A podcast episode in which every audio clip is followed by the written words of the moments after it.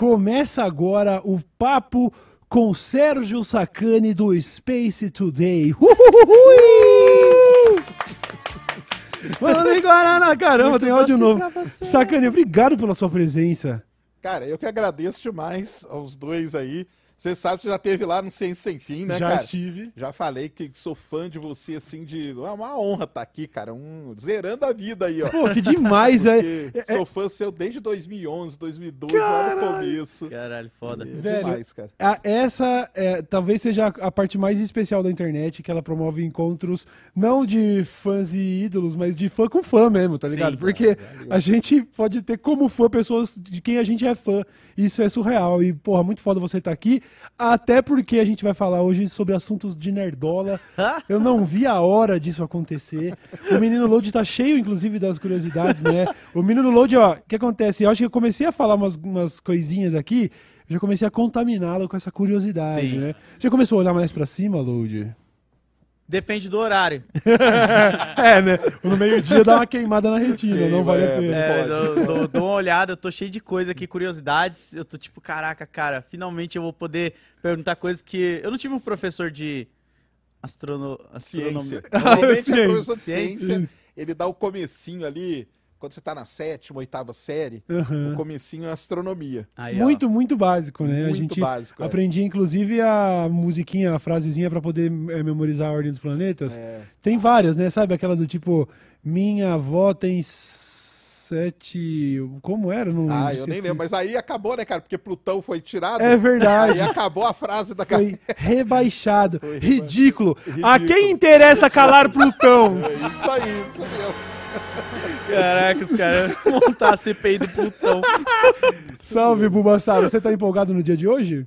Tô, tô empolgado, tô muito feliz que o Sakane tá aqui. Inclusive, eu queria fazer um comentário que eu gosto muito do sobrenome do, do Sérgio. Sakane é uma palavra muito foda, mano. Mas você diz o quê? Você tá fazendo como se fizesse um trocadilho com Não. sacana? Ah, não, só acho uma Sacada. palavra da hora, pô. Sacane. De onde vem, você sabe? Italiano. Italiano. Italiano. Eu também tenho um italianinho no, no final do nome ali, sabia? Meu nome é Eu também tenho. Piovesan. Eu sou o Kawemura Piovesan. Aí, ó. Caralho, que Italianos. foda, cara. Normalmente tem algum grau de ter chance de vocês terem alguma ligação com algum tipo de máfia? Não que. Não, É só- possível. Só pra. É possível. E daí pra pior, tá? E daí pra pior. Isso é um estereótipo, não, talvez. não, não, não, Mas, não. É pô, daí pro pior. eu, é que eu lembro de sopranos toda hora, tá ligado? E aí eu fico, caralho, queria ter só pra ter aquela pegada soprano, tá ligado? Não, o meu não tem não, cara, porque a gente foi até foi na Itália e tudo, foi buscar pra pegar a dupla a cidadania Certo, lá, né? Certo. E fomos lá na Itália, vasculhamos a família inteira. Então, assim, ma não tem- mafioso. Não tem mafioso. Eu não sei se os Piovesan já tiveram metido com crime. Digo, os antepassados, os atuais eu sei que estão, inclusive. Que eu tenho, eu tenho uns primos aí que eu não vou nem falar nada. Eu quero dizer dos antepassados. É, a minha namorada também, ela tem dois sobrenomes italianos. Ela, Caralho! é, Eu falo, Caralho, mano, sua namorada Não, tá não, envolvida não. com crime. a minha, minha namorada ela é Sartori Sartorelli. Olha aí. Ela- a, a chance de ser uma mafiosa no, no passado é, é- é em dobro. Caraca. Nada a ver, abraço a todos os italianos. Eu sei que nem todo italiano é mafioso, é óbvio. tá Não, ligado? vocês gostam de plantar laranja. Que por quê? O filme, ó. Poderoso chefão. Ah, tá. Laranjinha. Andar a cavalo e É, tal. cara, acariciar gatos. Perfeito. E é isso. Ó, eu quero dizer que hoje, exclusivamente, é um episódio em que tá tudo bem falar bom- bem do trabalho do Elon Musk. Tá bom? Peço aí ó, essa compreensão desde já. Ele volta a ser o Immortan Joe a partir do momento que o Sakane for embora. A partir de agora ele é o Mad Max. Isso. Não não, não, dá pra. Assim como seria é, ignorância fechar os olhos para sua, fechar os olhos para suas controvérsias, para dizer o mínimo, seria uma ignorância tremenda fechar os olhos para o legado da SpaceX, que não fez pouco, hein, Sakane? Não, que é isso, cara. A SpaceX revolucionou a indústria aeroespacial, cara.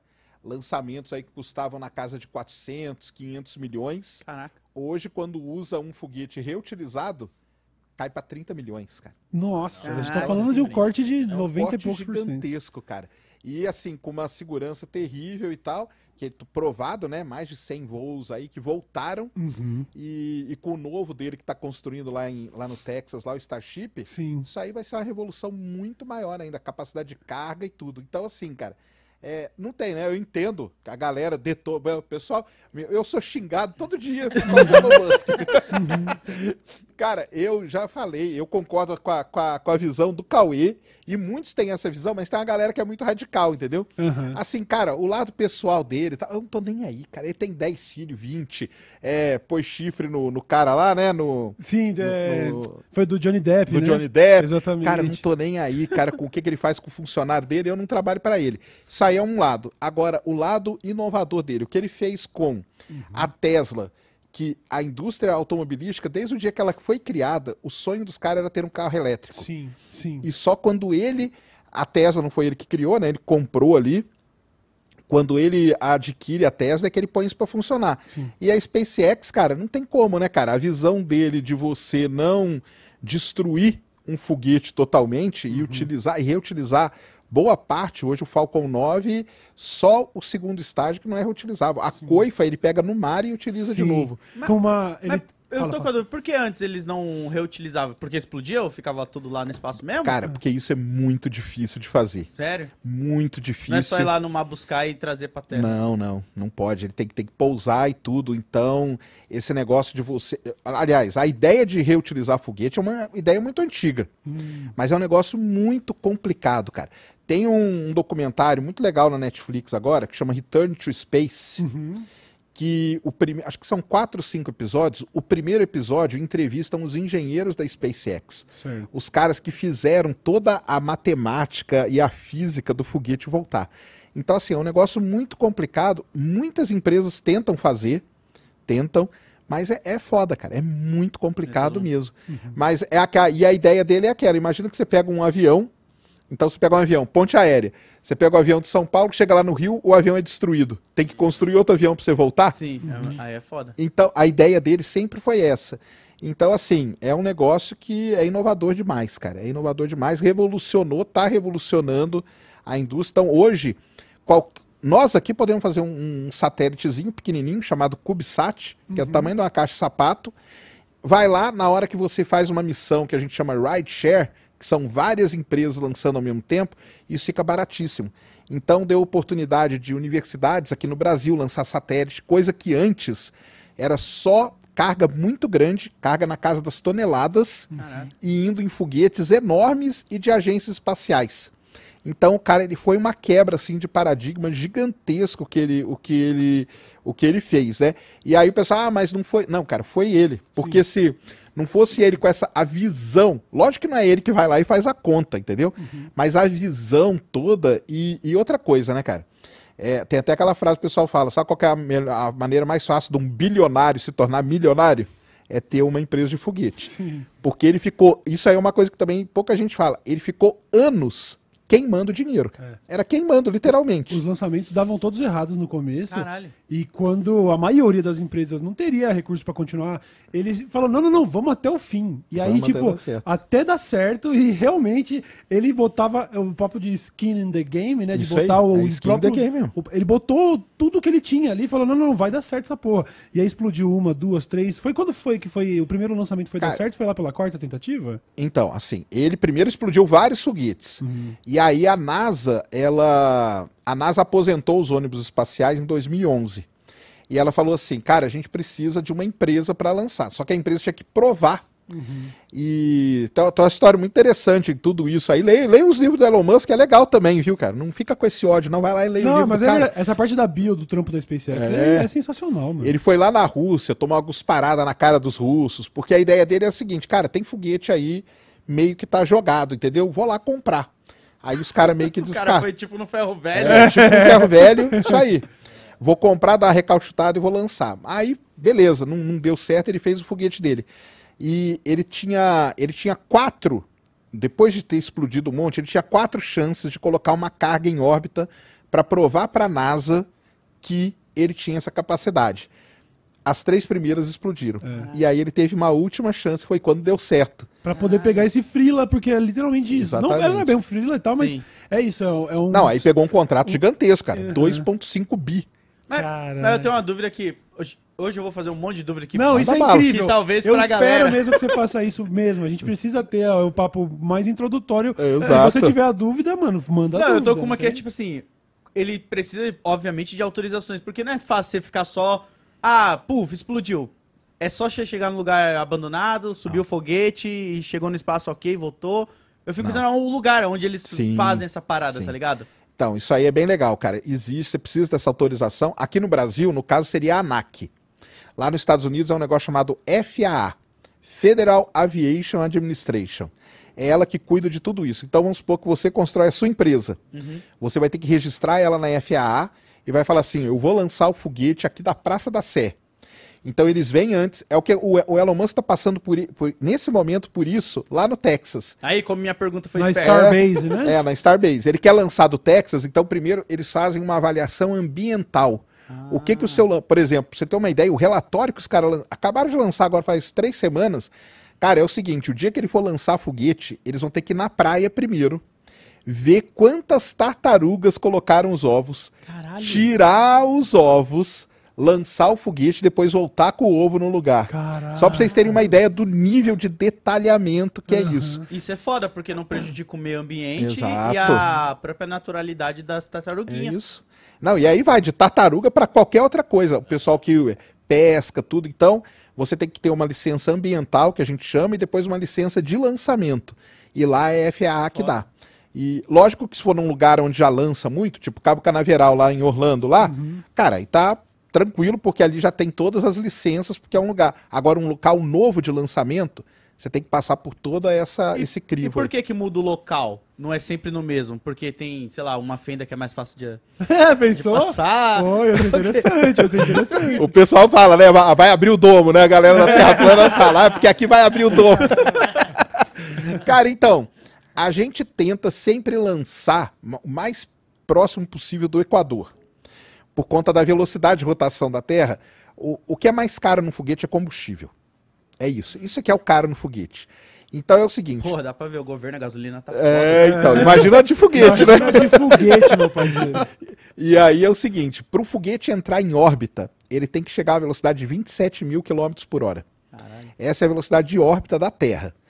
Então é o seguinte, se você lançar ele o quanto mais próximo do Equador, você aproveita a velocidade da Terra. Tipo, dá uma estilingadinha em você. Você vai lançar o foguete assim, né, girando, então se Isso. você estiver bem na parte, né, onde mais vai ser influenciado pela sua rotação, né, você economiza a Caralho. gasolina. É você tipo- economiza um pouquinho. Caralho, vai ser uma analogia. É tipo quando você tá jogando Need for Speed, que você fica atrás do carro pra pegar Isso, aquele é tipo- vácuozinho. É, no- o conceito não é o mesmo, mas Mas- é uma ideia de vamos economizar combustível Vamos aqui, economizar. vamos Vamos- potencializar a minha velocidade aqui, né?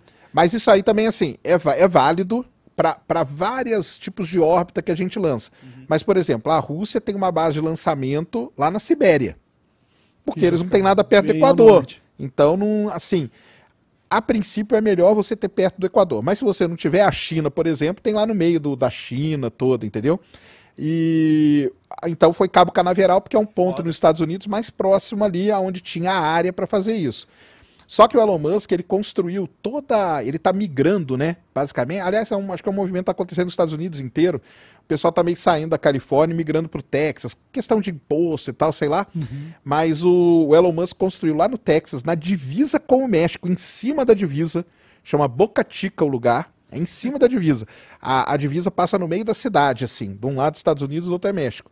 Ali ele construiu o local dele de fazer foguetes e tudo mais, que chama Starbase hoje. Então você entra aí, você tem lá os foguetões dele e tudo. Ele já disse que ele não deve lançar dali. Ah, certo. Ele já está construindo a torre lá em Cabo Canaveral, mas ali vai ficar um local de desenvolvimento. Entendi, entendi. Então, mas é, é assim, aí onde for lançar, você. Os Estados Unidos tem vários pontos de lançamento. Cabo Canaveral, tem na Virgínia, que é um pouquinho para cima, e tem lá na Califórnia, em Mas Vandenberg. aí essa galera monta os foguetes. a galera monta os foguetes lá e vai levando peça por peça, tipo, pelo correio pra lá. Aí depende. E monta lá o foguete? É. Ah, Então, aí tem vários sistemas, cara. Tem, depende de quantos estágios tem o foguete. Então você transporta por estágio, transporta por barco. Normalmente é por barco, o pessoal gosta de transportar. E lá nos Estados Unidos, dependendo do lugar, você consegue levar de caminhão, entendeu? Então tem vários filmagens que o pessoal posta no Twitter. Olha aqui ó, o Falcon 9 passando na estrada. Foda. Então ele leva para determinados pontos e dali Na transporta. minha cabeça eles montavam na base do lançamento. Ah, não. Aí é montado na base. Aí lá na base, por exemplo, pegar Cabo Canaveral, tem lá um hangar da SpaceX. A, a sede da SpaceX fica em Hawthorne, na Califórnia, Que é do outro lado do país. que é do outro o lado do país. extremo oposto. É, Só que eles têm locais onde eles constroem. Então, hoje lá em Cabo Canaveral, eles já estão construindo boa parte. Aí eles pegam, levam para esse hangar. O foguete, o Falcon 9, ele é montado na horizontal, é levado na horizontal até a base de lançamento e lá ele é levantado. O Falcon 9 tem outros foguetes, o Atlas, por exemplo, que é um foguete que é lançado, não. Ele é montado já na vertical. Caralho. E aí ele é empurrado com a torre para a base de lançamento. Certo. Então cada foguete tem a sua peculiaridade. Peculiaridade. É. Mas então não existem planos para que, se- que haja uma base de lançamento lá em Boca Chica? Não, vai ter, tem. Ah, certo. Ela tem. Porque eu tinha, eu tinha visto um vídeo que falava sobre um projeto que seria futuro, porque ali seria mais ou menos um, vamos dizer, uma rodoviária para o espaço, né? É, então, isso aí era o que tinha mesmo. Só que na última apresentação do Elon Musk, cara, ele falou que ali vai ficar, vai ter lançamentos e tal de teste, mas os lançamentos mesmo, mesmo ele vai fazer lá de Cabo Canaveral. Entendi. Tanto que a entendi. Uhum. torre já tá alta lá. Já tá bem alta lá. Não, eu, eu tinha visto alguma coisa sobre isso, mas às vezes é coisa feita por fã, né? É. O cara manja de CGI, monta ali uma paradinha. Ah, isso tem muito, cara. É, então. Isso tem muito. O pessoal pega e aí tem um lado, vou falar, um lado legal dele, cara, Uhum. do Elon Musk. Tem muito fanboy do Elon Musk e da SpaceX, mas muito, Uhum. muito mesmo. E aí os caras pegam e fazem renders, né? Sim, E, e postam, tipo, no Twitter da vida, e ele vai lá e comenta, cara. sim. E ele começa a trocar ideia com o cara. Pô, gostei dessa sua ideia aqui, acho que eu vou usar. Pô, por que, que você não fez isso? Por que, que você não usou desse jeito? O cara, ah, eu achei melhor assim. Mas ele paga essa galera ou ele. Não, Não, não, mas ele tá dando feedback. Imagina, você ele tipo, fica dando feedback pra imagina galera, de- cara. desenhar um Homem-Aranha e e o Stan Lee falar, pô, ficou legal, mas podia ser assim. É, pô, ah, por que, que Nossa, você colocou obrigado, esse irmão. olho dele aqui É, diferente? entendeu? Ah, É a- essa é a vibe, tá ligado? Ele, inclusive, ele realmente, ele, eu vejo, eu via pelo menos, é, ele interagindo com essa galera que é entusiasta. Você vê que o cara é fã e ele tá lá respondendo, da- dando às vezes detalhes que vão virar matéria de jornal, né? Tipo, Exato. Elon disse que na verdade o componente e tal vai ser esse. E ele disse isso no quê? Num reply pra um fã. Isso eu acho legal pra foda. caramba. Ele. é, eu acompanho um outro canal também que é o Everyday Ah, Astronaut. então, eu ia falar desse cara. Esse cara aí é amigo íntimo do Elon Musk, cara. É, o Elon Musk é assim, ele, ele não curte muito falar com a grande imprensa, né? Ele gosta de falar com a galera que produz conteúdo, com o produtor de conteúdo, então os youtubers. Tanto que quando ele vai fazer as apresentações lá, ele abre pra essa galera. O Everyday é um cara, é o Tim Todd.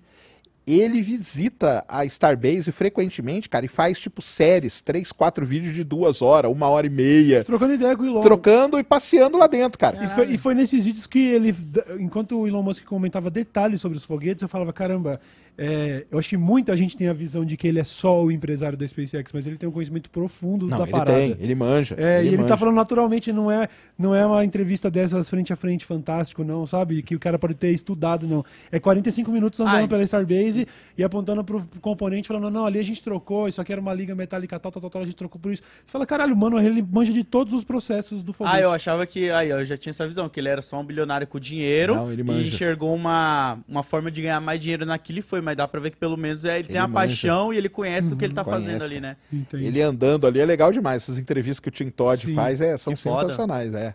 Então, é, eu tenho uma pergunta. Essa parada que eu vi, que é, na verdade, o que eu vi era o seguinte: pega lá a base de Boca Chica lá no Starbase, e aí os caras fizeram esses renders assim, já com hospedagens de luxo pra você chegar lá no fim de semana, Papo reto, porque agora parece ser muito distante, né? Mas assim, imagina, você chega lá no fim de semana, faz um treinamento, porque você vai passar os próximos três dias, sei lá, no espaço, tá ligado?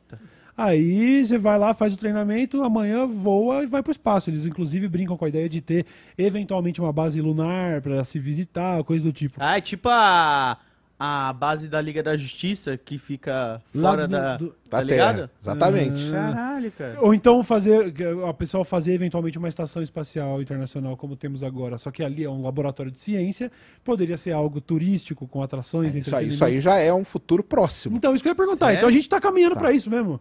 Tá, isso aí a gente chama de. Bem, uma primeira coisa, tudo isso que a gente tá falando, só para o pessoal ter uma ideia, a gente chama hoje de New Space, Certo. que são essas empresas. O Old Space era dominado pelas agências. Então, nesse New Space, você tem a SpaceX, que desponta muito, e você tem o lance do turismo espacial. Isso aí é um negócio fortíssimo. A ISS, que é a Estação Espacial Internacional, ela vai ficar funcionando até 2030 Certo. e eles vão começar a desmontar ela, só que no lugar dela vai nascer uma estação privada. Olha que legal. E essa estação ela vai cuidar tanto de experimentos como tipo um hotel. Então você vai poder turista. passar um tempo ali na estação, visitando e Pô, eu tudo. não sei se eu iria pra esse bagulho. Não vamos não, Load? Não. Ah, Cara- vamos gravar um dessa letra lá. Aí Aí- eu vou. aí é show, um aí é legal lá demais, Sacane. Porque, Eu- cara, não, eu fico pensando. Tá, deve ser legal, mas deve ser igual ficar no meio do mar pra mim, tá ligado? Eu, eu Meio se- em você ficar com medo, você diz? É, tipo, se eu cair fora ali, eu tô fudido, tá ligado? Então... É, você tá bem mais fudido. Era melhor cair no mar. No que mar, no mar, mar, tranquilo. já? No mar. Eu já caí, tô aqui, ó, conversando com vocês. Ó. No espaço vai ser um pouco No mais espaço complicado. não dá. Eu já tive algumas vezes, eu sonhei pelo menos umas três vezes, ficava assistindo documentários, esses tipos de conteúdo e tal, que eu estava integrando uma, um grupo ali que ia ser. Ia Despachado Ser, ia por- ser despachado, bom termo. o sonho era detalhado, sabe, sobre toda a tensão de, puta, vamos lá, é agora, é agora. E quando eu entrava no foguete, aquilo virava um, fio, um, um- um pesadelo, um filme de terror, É, o tá ligado? Imagina o medo que é você estar em cima de uma bomba. Porque Uma é, bomba. assim, ela tem que explodir certo. Se ela não explodir exatamente ali, você É uma explode. bomba que explode controlada. É. Exatamente isso. E Mano, explode é- embaixo deve de você Embaixo ainda. de você. É, deve ser desesperador. Você voaria, Sacani? Jamais. viu? Essa Vai. paixão toda não te deixa curioso cara. pra ir. Cara, eu, eu não fico nem do lado de montanha russa. Nem do lado, eu, o barulho da montanha russa, eu já fico mal, entendeu? Eu não fico nem do lado. Eu fico aqui transmitindo. Podem ir lá, todo mundo. Vai lá que eu fico daqui. Caraca. Cara, teve agora o brasileiro que subiu ali com a. Com Teve, a o Vitor Espanha. Do, do Bezos, né? Isso. A Blue Origin. E eu fico pensando, pô, se esse bagulho cai no meu colo, nem que seja, mano, você ganhou uma promoção, não sei o quê. Eu não sei se eu iria. E eu não sou, eu não me considero um cara pouco corajoso pra essas coisas. Eu vou em todas. Eu já fui em 25 montanhas-russas diferentes, já pulei de paraquedas. Ah, não, tem então problema. você vai. Eu não tenho problema com isso, mas a ideia de voar num foguete, ir pro espaço. Eu vejo o vídeo do cara que coloca GoPro em balão de meteorológico pra ir pra Estratosférico, estratosfera. isso. Aquilo já vai me dando uma sufocada, sabe? você vê a Terra se distanciando abaixo, você fala, ai, mano, volta, volta. volta." O medo de subir e errar, sabe assim? Entendi. Subir. Errou a conta, né? Vai embora. E, é- e Nossa. tem isso, né? Se, eh, se você parar pra pensar, você tá voando porque um cara foi lá e fez um cálculo matemático pra você ir. Aham. E se na hora ele colocou uma vírgula errada ali? Exatamente. um zerinho a mais. E sabe nesse negócio da conta, que aqui é uma história muito maneira? Quando o John Glenn foi o primeiro americano a entrar em órbita, né? O, Neil- o- o Alan Shepard foi o primeiro americano a ir para o espaço. Certo. O John Glenn foi o primeiro a entrar em órbita. E ele entrou depois do Yuri Gagarin. Depois do Yuri Gagarin. O Yuri Certo. Gagarin foi o primeiro. O John Glenn falou o seguinte, cara. Tinha. A... Já viram aquele filme, né? Hidden Figures, né? Achei, já, já viram? Maravilhoso. Então, lá ele conta, lá conta isso. Que são as mulheres negras que trabalhavam na NASA. Hum, eu vi isso. E elas eram as computadoras que o É. pessoal chamava, elas que faziam a conta. O John Glenn falou: Eu só subo se ela fizer a conta pra mim. Eu não quero mais ninguém, é ela que tem que fazer. Foda. Então, foda. isso é uma responsabilidade gigantesca. Cara, Porra, fica a indicação aí, chama Estrelas Além do Tempo. Estrelas Além do Hidden Tempo. É Figures. sensacional, Esse filme assistam. é espetacular de chorar mesmo e sobre papo de espaço. Muito legal, muito Caralho, eu não teria essa moral, não, cara. Eu tenho muito medo do de mar, tá ligado? Essas coisas que tem uma imensidão. E, e falam, né? Não sei se é verdade isso. Agora eu vou poder perguntar. Falam que a gente conhece muito mais do espaço do que do próprio mar. Aí eu ficava. Tem essa frase. Peraí, peraí. Mano, o espaço tipo assim, quantos mares caberia no, na, inf- na É, então, mas é uma frase que a galera fala, não, a gente Não, conhece não, mais o espaço e tal do que o mar. Mano, eu fico, não. porra, parça, a gente sabe os peixes que tem, a gente conhece aqui os É. barcos que afundou o Titanic, mas eu sei que tem o lance da pressão da água com o submarino, mas, porra, o espaço é imenso, né? Eu o acredito. espaço é, pra, é viu? tende ao infinito, né? É, diferente do... É igual o Chaves falando, né, que já viu o mar. É desse tamanho na televisão dele lá, tá ligado? Exatamente, é isso aí. Mas é que o oceano também, as profundezas, pega ali fossas da Mariana.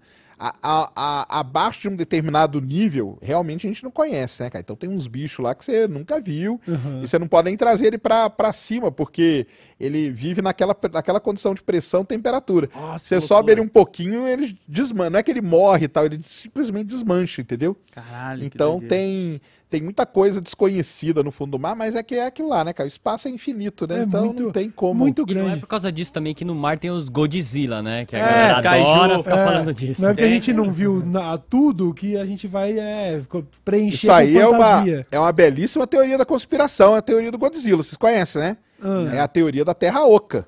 Eita, Eita, Sabia o que o Godzilla Godzilla... dentro da Terra então, Oca? a, a... esse negócio do Godzilla, cara, é muito legal, porque o cara que fez, ele fez baseado nessa teoria. A teoria chama de The Hollow Earth, certo. que é a Terra Oca. É uma teoria de conspiração muito antiga que diz que a Terra é oca, que você entra pelos polos e lá dentro vivem essas criaturas. E o Godzilla seria uma criatura dessa, que sai, na verdade, para proteger o ser humano, né? Isso. Ah, é Quando o ser humano vai fazer alguma cagada tal, ele vem pra, entendeu? E Uhum. depois ele volta lá pra dentro. Então, assim, toda a teo, o- essa, o, por trás ali do Godzilla e tal, isso fica claro no último aí, Godzilla vs King Kong, né? Certo. Que aí tem até o cara tá falando, atrás dele tá o cartaz clássico do The Hollow Earth Theory. Ah, é legal pra caramba isso. Colocaram, tá, colocaram um easter egg ali. Eu falei, caramba, olha aí que, Que maneiro. incrível. Caralho, Godzilla, então no fim das contas ele é gente boa, é verdade. Gente boa. Sim, sim. Ele, Se fosse verdade que ele vem quando estamos fazendo merda, ele já tinha vindo. ele já tinha vindo, né? Vamos combinar. Já o vindo, Pantanal estava salvo agora. Mas talvez ele deve estar esperando uma merda que ele olhe e fale, eu não vou sair por causa disso. Eles vão dar conta sozinho. É, tá ligado? ele é- vou esperar ele é- um bagulho que eu precise realmente Exato. intervir. Porque a Terra Oca deve ser longe pra caralho. Tá ligado? E não vai conseguir voltar de navio.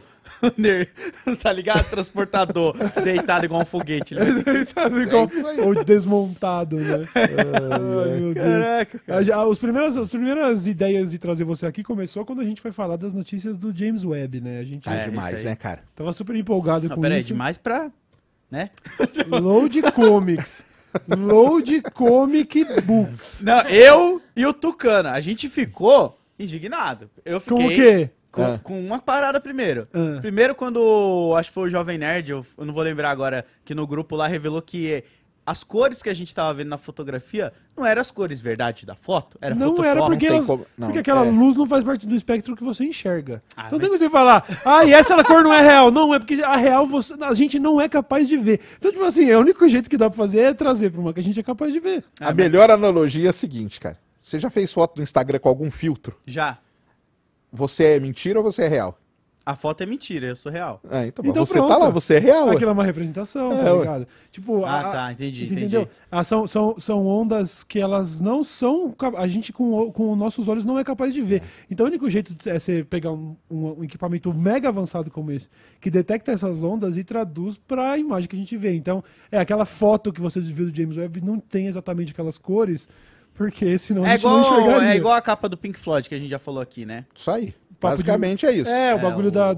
Isso. Eu só lembro da capa do Pink Floyd. É porque o James Webb ele vê no infravermelho, cara. Então, assim, ah, se eu chegar do lado da, da nebulosa lá, eu vou ver ela daquele jeito? Não vai, cara. Não vai ver. Você vai ver ela preta, entendeu? Mas eu acho que rola um pouco dessa confusão, porque muita gente fala que ah, o James Webb vai tirar uma foto, né?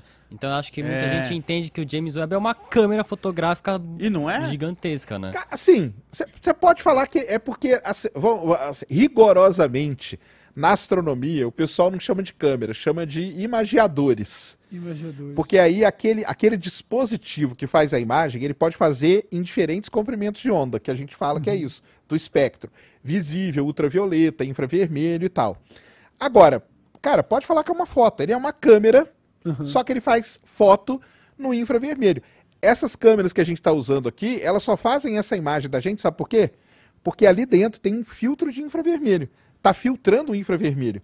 Quem trabalha com astrofotografia, quando a gente compra uma câmera dessa, a primeira coisa que a gente faz é tirar o filtro infravermelho dela.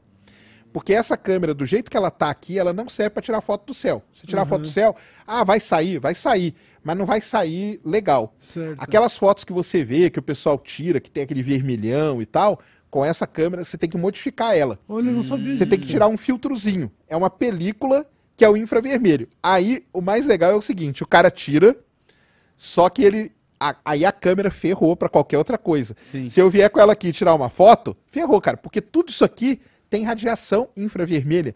O infravermelho é a parte térmica que a gente chama. Então, por exemplo, a lâmpada, a televisão, tudo. Se eu bater É. uma foto de vocês, não vai sair nada, porque a radiação Ah. aqui infravermelha vai ser muito maior. Cara, pra você que é jovem, e não, eu conheci o termo infravermelho, talvez a galera não vai saber disso, mas eu vou dar uma aula aqui agora. Vamos lá. Dar uma aula aqui, Momento? Desculpa. A- meu primeiro contato com o infravermelho foi quando passamos a transportar dados dos celulares, lembra? Isso aí. Que você tinha que... isso. vermelho, tá que você correto. tinha que... Você vê, você vê verdade- o raio saindo? Não. Na verdade, É você só não, não, talvez não tivesse sabendo, mas assim, com certeza o seu primeiro contato mais clássico do dia a dia era o controle, Controle remoto com a remoto. Ah, é E verdade. você, e você remoto, consegue até remoto. fazer um experimentozinho, né? Porque na câmera você consegue, Consegue ainda pegar. observar Exatamente. alguma coisa do que tá saindo do controle ali. É e tal. verdade. Então sim, tá perfeitamente Viu? correto. Falei, falei. Agora, o que eu brinco com o pessoal é o seguinte: a cor, cara, que tá ali, é- ela é real. Ela não é natural. Porque isso que é uma diferença. O pessoal fala, ah, ah, isso aí é o que o meu olho vê. Não é, cara, que seu olho não vê isso aí. Entendeu? Porque aquilo ali é, é infravermelho. O que, que o pessoal faz? O James Webb, para vocês entenderem, depois se o Bubassal quiser até colocar aqui, só para o pessoal entender, Legal. você procura um negócio chamado assim, ó, Filter Wheel, W-H-E-E-L. Certo, roda de É filtro. roda de filtro do James Webb. Você vai ver que wheel. coisa gigantesca que é. É uma roda, uma roda mesmo, cheia de filtros. E para ele fazer a imagem, por exemplo, ele mirou lá na, na nebulosa. Ele foi girando aquilo ali. Então ele girou Hum. para um filtro, fez uma imagem, guardou. A imagem é monocromática, porque foi só aquele filtro que fez. Certo. Aí ele girou mais para o outro filtro e fez a imagem. Girou para o outro e fez a imagem. Girou para o outro e fez a imagem. É, essa aqui é uma que a gente usa no nosso telescópio normal, mas coloca é, Filter Wheel é, James James, Webb. Webb. Isso aqui é uma, isso aqui a gente coloca no telescópio meu, da minha casa. Aham. Em cada, em cada coisa ali eu coloco um filtro. Hidrogênio alfa, infravermelho, é, sódio. E aí eu vou fazendo imagens com o meu telescópio girando isso aqui automaticamente. Essa é a minha. Simples, eu tenho em casa, eu faço isso aqui. Os astrofotógrafos todos usam isso aqui acoplado no telescópio. Aí você vai ver a do James Webb, pra você ver uma monstruosidade que é, cara. Achou aí, Bubassauro? Acha, é, é, é facinho de achar. Ela tá. Então ele vai girando. Isso aí, essa mesmo. Tá vendo? Caraca, cara. Isso aqui tá dentro do James Nossa. Webb. Ele vai girando e vai fazendo imagem com cada um desses carinhas aqui. São 18? Tem um 18 ali, é o último número que eu consigo enxergar é um 18. Tem um Eu 18, não é de fato. tem. Ah, deve ter. É deve do 1 ser. ao 18 que, É. eu, que eu tô vendo. Então, e cada filtro desse aqui, na verdade, tem um código. É F300 e tal, F400 e tal. Certo. Aí o que, que o cara fala assim? Você é o cara que quer fotografar a tal da, da nebulosa, você é o pesquisador. Você fala assim, cara, eu quero que você faça é, tantas horas do filtro A, A, B, C. Aí o James Webb vai lá fazer e você vai fazer um blend, que a gente chama, dessas imagens monocromáticas. E aí quando você monta, então você pega três, quatro dessas, quando você coloca num só. Aí é um Photoshop que o pessoal usou, né? Ah, é no Photoshop? Pode ser um Photoshop, não tem problema. Ele faz o blend disso. Você faz o blend disso, e aí você fala, ó, pro filtro tal, coloca a cor vermelha pra mim. Pro outro, coloca a cor azul. Pra eu interpretar, pro meu olho interpretar. É isso que é assim que é feito. Foda, cara. Então, assim, é tudo real, não tem problema nenhum.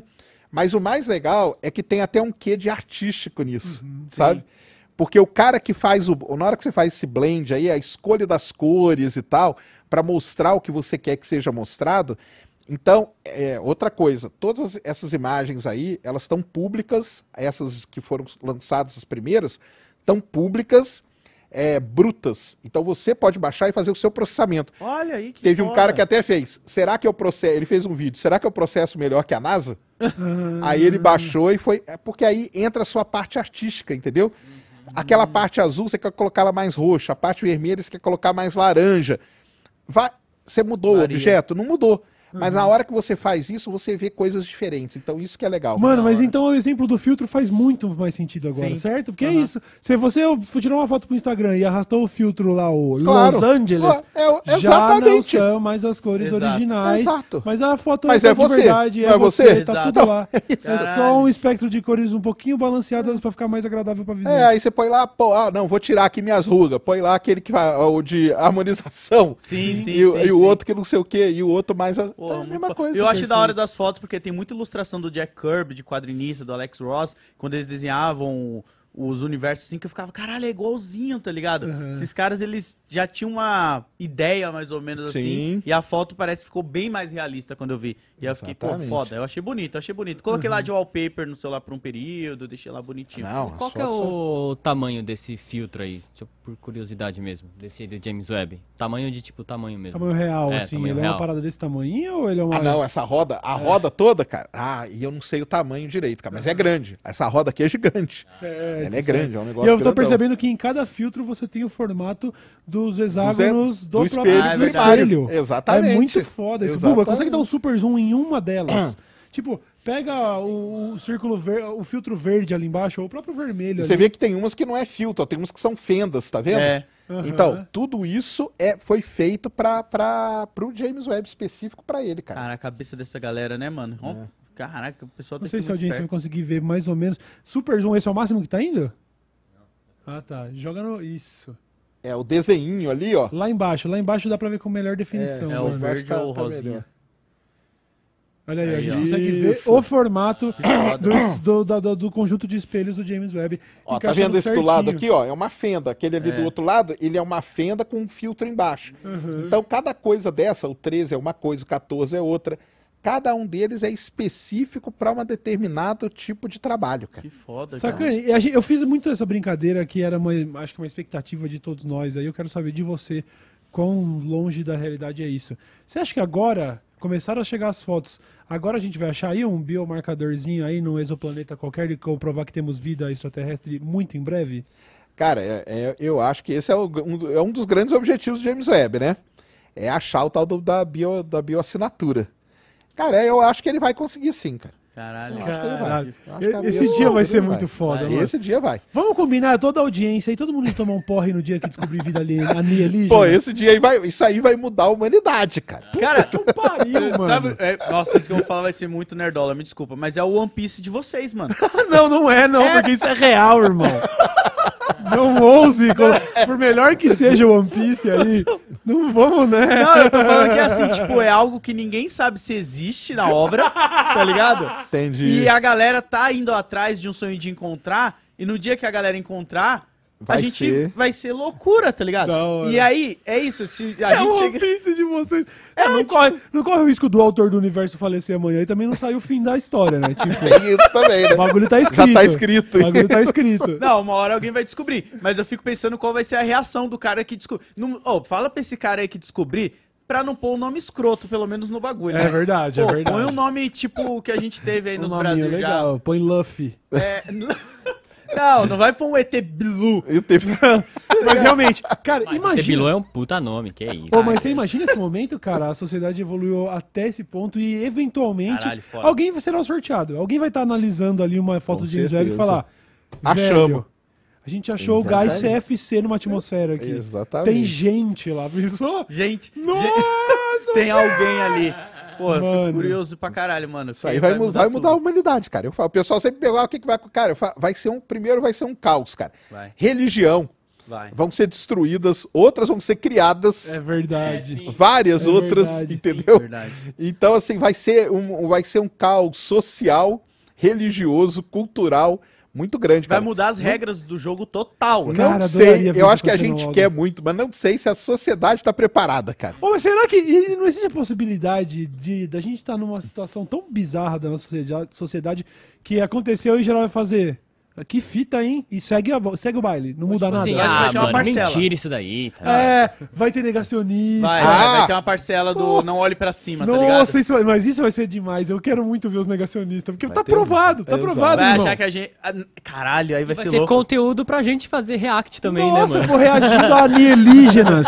Não, a galera que você zoava da cabeça de alumínio Aí eles vão falar, nós tava certo. Olha os aliens aí. É. A gente tava com razão. Não, vai ser, vai ser um negócio de louco. Não, pra você ver, nessa primeira semana, ele já descobriu a galáxia mais distante. Sim, eu vi. Mais antiga. 13,2 bilhões. 13,5. Ponto cinco- 13,5 Ele bateu o recorde do. Hubble em 100 milhõezinhos ali E, já. e, e peraí, eu vi uma- um dado aí, você me confirma se eu tô viajando muito, mas por ele estar tão distante e a gente ter que contar ainda pela expansão, Expansão. do universo, essa distância 33. real seria, na verdade, 33 bilhões de, De anos-luz. é. E aí a gente estaria olhando pro passado. É aí que vem esse papo. Ah, o, o muito passado, né? A gente estaria olhando, tá cara- pro começo da história. É, menos de é, meio milhão de anos depois do início do universo, cara. Isso aí é muito no comecinho. Essa né? aí já é a parte que eu me perco, tá ligado? Porque eu fico, porra, mano, eu não consigo entender como a gente estaria olhando pro passado. Quer dizer que se houvesse a possibilidade da gente chegar lá, a gente estaria voltando no tempo, então não estaria indo. Não, não. O bagulho é o seguinte, mano. Imagina que você tem essas, essas, esses fótons, essas, essa, essa luz, ela viaja, certo? Certo. Se, se o sol apagasse agora, a luz que tá viajando de lá ia demorar alguns Oito minutos. Oito minutos pra O gente Sol saber. fica 8 minutos luz daqui. É, então o sol some agora numa mágica. Pshum, ia demorar. Tem o delay, é tipo o ping da parada. Saquei. Oito minutos, shu, a luz vai apagar aqui, entendeu? Saquei. Então você imagina que lá no começo do universo, 13,6 bilhões de anos Sim, atrás. é, o universo 13.8, né? Pra arredondar. 13,8 bilhões de anos atrás, essa, é, você tinha é, o tal Big Bang, tal, tal, tal, e aí você começou. Você teve um período, né, em que não tinha, você não enxergava nada, né? Período das trevas. Era totalmente- Era tudo escuro. Pá, aí depois, eventualmente, essas agitações aí de, de moléculas e tal, lá, lá, começou a formação de, de astros e tudo. E aí, eles já estavam emitindo luzes. Essa luz, ela tá viajando no espaço. Ela vai tendendo, essa onda vai ficando mais lenta, vai caindo lá pro infravermelho, onde entra o James Webb. Então, o que a gente consegue enxergar é essa luz que ainda está viajando, mesmo depois de tanto tempo. A gente tem que pegar ela agora nesse espectro lá do infravermelho, muito. Essa mais antiga de toda foi vista como uma, uma mancha É uma, bo- vermelha. uma bolinha vermelha. Entra É. naquele lance do, cal- do calendário do Carl Sagan lá, que ele explica o início do universo. Se a gente estiver falando da timeline Da do timeline, universo tá, e tal, tá. a gente está enxergando agora algo que estava lá no dia 1 de janeiro da timeline. é, isso que eu tava, eu tava- Isso. Enquanto você tava explicando, eu tava lembrando do calendário do Carl Isso, Sagan lá que ele isso. explica. E aí você tá- você consegue, inclusive, né? Aí o Sakane pode, acho que, dizer com mais precisão. Mas essa onda ela vai ficando cada vez mais lenta até chegar ao ponto de virar em ondas de rádio. Tá E aí. a gente consegue, já conseguiu, inclusive, com esses, eh, esses pratos gigantes aí para detectar a tal da radiação cósmica, Cosmic Background Isso, Radiation, radiação né? cósmica de fundo. Que seria, assim, uma comprovação, tipo, mano, se essas ondas estão diminuindo é, e elas tendem a virar ondas de rádio, deve ter uma onda cósmica aí que é da época do Big Bang, tá ligado? E aí a galera fez esse experimento e tava lá, a Caralho. desgraçada da onda tava lá, mano. Acharam. É isso mesmo. Porra, o ser humano é absurdo, né, É cara? absurdo. É, o James Webb ele foi construído. O pessoal fala assim: ah, mas por, por que, que não colocou uma câmera? Cara, porque, primeiro, cada missão, pessoal, tem um objetivo. Certo. E o objetivo do James Webb foi justamente esse: tentar ver as coisas mais longe. Quanto mais longe, por conta da expansão do universo, ela está acelerando. Então ela está esticando essa onda que o Cauê falou, para o vermelho. Então tem que ser um telescópio nesse nível, para ver no vermelho. Sabe uma, ah, rapidão, uma analogia muito simples para quem ainda tá brisando? O efeito do. É o efeito Doppler o da, efeito Doppler da do sirene. som. Ah. Se você vê uma sirene, ela passa. Você ouve ela ficando mais grossa, né, mais grave. Então é, isso acontece com a luz também, tá ligado? É uma onda. A onda é, ela vai, você vai esticando, é como se você estivesse esticando ela. É. Quando ela tá chegando, ela tá, ela tá comprimindo. Aí ela para, aí vai embora, ela vai esticando. É, por isso que todo carro faz. Sempre, sempre tende ao mais grave, né? Caralho, a galera de Fórmula 1 deve adorar o espaço. Né, ou, ou não, não faz. Não sei. Porque eles. o espaço deles é um pouco diferente, né? Eles têm, mas tem, tem muito de física lá também, né? Então, Muito. Ah, com Tá- certeza na tá alta ali. cúpula da Fórmula 1 ali dos engenheiros, eles são nerdola também. Caralho, Mesmo tipo de foda, nerdola. cara. São muito. Pô, espero que a gente consiga encontrar a vida. Porque eu ia achar muito foda, cara, se realmente tiver. Obviamente, a gente, eu acho que não ia conseguir se comunicar, né? Porque tá muito longe pelo que vocês estão Não, falando. essa vida aí que Ah. a gente tá falando, ela não é tecnológica. Bio, biomarcadores ou bioassinaturas são gases que nós vamos encontrar na atmosfera e que vão falar pra gente, por exemplo, que tem uma vegetação naquele planeta. Hum, ou que tem algum tipo de bactéria produzindo aquele tipo de gás. entendi. Agora, não uma coisa tecnológica, porque aí exi- existe isso. Existe a galera que procura bio é, é tecnoassinatura. Certo. Que aí é procurar civilização inteligente. Que é aquilo, não sei se tem muito a ver, mas é aquilo que a gente fez de mandar uma caixa com música pro espaço. Isso, a É, Voyager, que foi o disco de ouro O do Carl Sagan. ouro. Isso aí é ir atrás de tecnoassinatura. Certo. Agora tem o lance da bioassinatura, que é ligado à galera da astrobiologia, que é que, ah, você, vida tem no universo? Cara, tem um monte. Um monte. Essas vidas microbianas deve ter aqui, até aqui no sistema solar, deve ter. Bastante até. Agora, vida que se comunica, inteligente, como a gente fala, né? Aí já é outro E é patamar. difícil. Não é o ETzinho do Ben 10, né? Não vai ser isso, né? Nós viemos em paz, aí o ETzinho cabeçudo. Provavelmente Mas mesmo não. assim, é, mas mesmo assim, cara, já vai ser uma mudança, assim, vai ser um caos, cara. Sério? Porque- Só de achar a poeirinha lá que. É porque você provou, cara, que tem vida, que tem. É porque o pessoal fala, ah, mas não é um ser humano. Da... Cara, mas vida é vida. Nós, nós somos feitos. disso, né? Nós somos feitos 90 e tantos por cento de bactéria. Entendeu? Então, Sim. assim, a bactéria é vida. Entendeu? Se a gente encontrar uma bactéria. Cara, é um negócio assim que não tem nem precedente, né? Caralho. Então, eu, eu vi, eu até falei aqui brincando sobre gás, eu não lembro que termo eu usei, mas que, por exemplo, daria pra perceber, é, encontrar numa atmosfera aí um gás específico que só tem no aerosol nosso, por Sim. exemplo, e falar, pô, os caras têm tecnologia só, só com um Vai tipo de fazer. gás, por exemplo. Daria só com um tipo de gás falar, não, ali tem vida inteligente. Pô, ia ser incrível, mano. Caralho, ia ser- Nossa, as religiões incrível. iam. Nossa, ia pegar fogo, cara. Ah, ia ser não. loucura. Ia ser, eu falo, cara, ia ser um Religião caos ser social, Eu cultural. já sou um pouco mais cético, você acredita, mano? Você acha Você que o pessoal vai, vai passar tranquilo? Eu acho que essa, a religião tem essa incrível capacidade de, quando ela é. Alguma coisa contradiz, ela fala. Ah, mas isso era uma metáfora, né, meu filho? A gente quis dizer, na verdade, que isso. Sabe assim? Tudo É era muito mais verdade, literal e fantasioso no passado. Aí a ciência vai preenchendo algumas lacunas e eles vão, não, gente, você tem que entender. Não é isso. Daqui a pouco a imagem e semelhança de Deus, lá que antes era o ser humano, vira tipo, não, é a vida, exatamente. Ali é mais uma imagem e semelhança. É, eu, eu- sabe? eu também, eu vou mais coisa- pra um lado de que vai, vai ter mais negacionista, assim, de tipo, ah, só não, não acredita, sabe? Aham. Tipo assim, ah, Ah, a galera não não acredita nem que tem dinossauro, cara. Tem a galera lá que, porque não tá na Bíblia os dinossauros, é porque, tipo, porra. Pô, não acredito em coisa pior. É, entendeu? Você acredita. Tá light. O dinossauro tá tranquilo. Porra, coitado do Pirula, tem que sofrer nisso aí, né, cara? Pirula acabou com a infância de todo mundo quando ele pôs pena no dinossauro. Eu já falei É isso ele. verdade. Porra, Pirula, para de estragar a nossa infância com fatos, mano.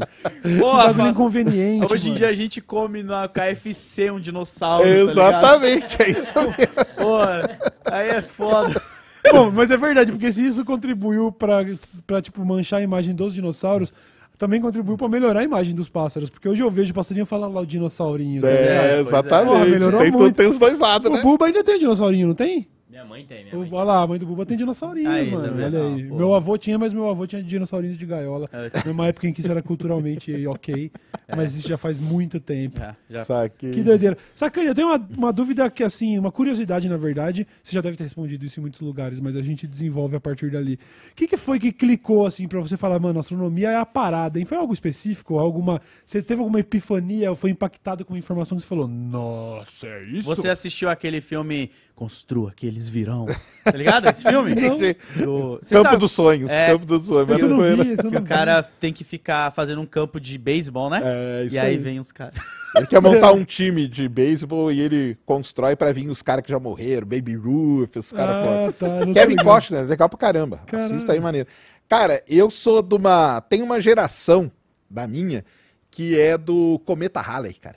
Certo. 1986. Certo. Então, o Halley é que me despertou, cara, porque Verdade. nós somos bombardeados. Vocês são mais novos, mas nós somos bombardeados, cara, pelo, por tudo era o Halley, cara. Então, Uhum. era Halley Fante, que era o bonequinho, era família Halley, Pô, que andava moto. fazendo, fazendo negócio, show, Aham. entendeu? Era no chocolate, vinha coisa do Halley. Na Cara, era o dia inteiro Halley, Halley, revista, era tudo, cara, revista em quadrinho. Foi criado um, um, um hype Aham. gigantesco em torno do Halley. Qu- Quando que ele volta mesmo? Ele volta 2061, né? Olha aí, veremos a nova, a nova vinda do Harley, hein? 2061. A gente pegou alguma vez? Eu não lembro. Ah, em Eu não- 80 e pouco. não Vocês não, vocês... Ainda não voltou nenhuma vez Não. pra depois. Ele demora, ele demora 76 anos pra, Eita pra porra. voltar. Então ele passou a última vez foi em 85, 86. Pera aí, mas me explica uma coisa, que eu tô com uma dúvida. Ele fica Isso. Esse é Ah, exatamente tá. esse é o exato movimento. Exato Imagina- movimento mesmo É, que você imagina que é-. É isso aí. É, imagina que a cabeça desse microfone é a Terra e essa tampinha é o Harley, certo? Aí ele passou aqui assim, ó. Aí ele foi jogado lá de volta. Agora vai demorar Aí ele vai lá longe no sistema solar e depois volta. Aí vai. Ah, foi o que eu imaginei que eu falei, pô, pra vocês estarem querendo ver ele voar. Existe um risco dele entrar na Terra e falar, ah, toma agora, pum. Ou não? Cara, Pensou? risco, risco. Prau! É, Vai, não, do. Harley não tem, é zero, não é tem. zero. Ah, mas tá. existem impactos. Mas o Harley, ele foi, assim, foi um negócio legal, porque em 1910 foi a grande passagem dele, a Terra passou dentro da cauda do cometa, o pessoal vendeu máscara de gás, porque ia todo mundo morrer e tal. Uou. Tá e aí em 85, 86, todo mundo esperava a mesma coisa. Então foi aquele hype Todo mundo gigante. comprando máscara. É, todo mundo, cara, vamos ver o Harley, vai estar metade do. Só que ele foi pequenininho. cara. Hum. Só que os astrônomos já sabiam disso, entendeu? Só que na época não existia internet, então era muito difícil a informação chegar. Chegar. Sim.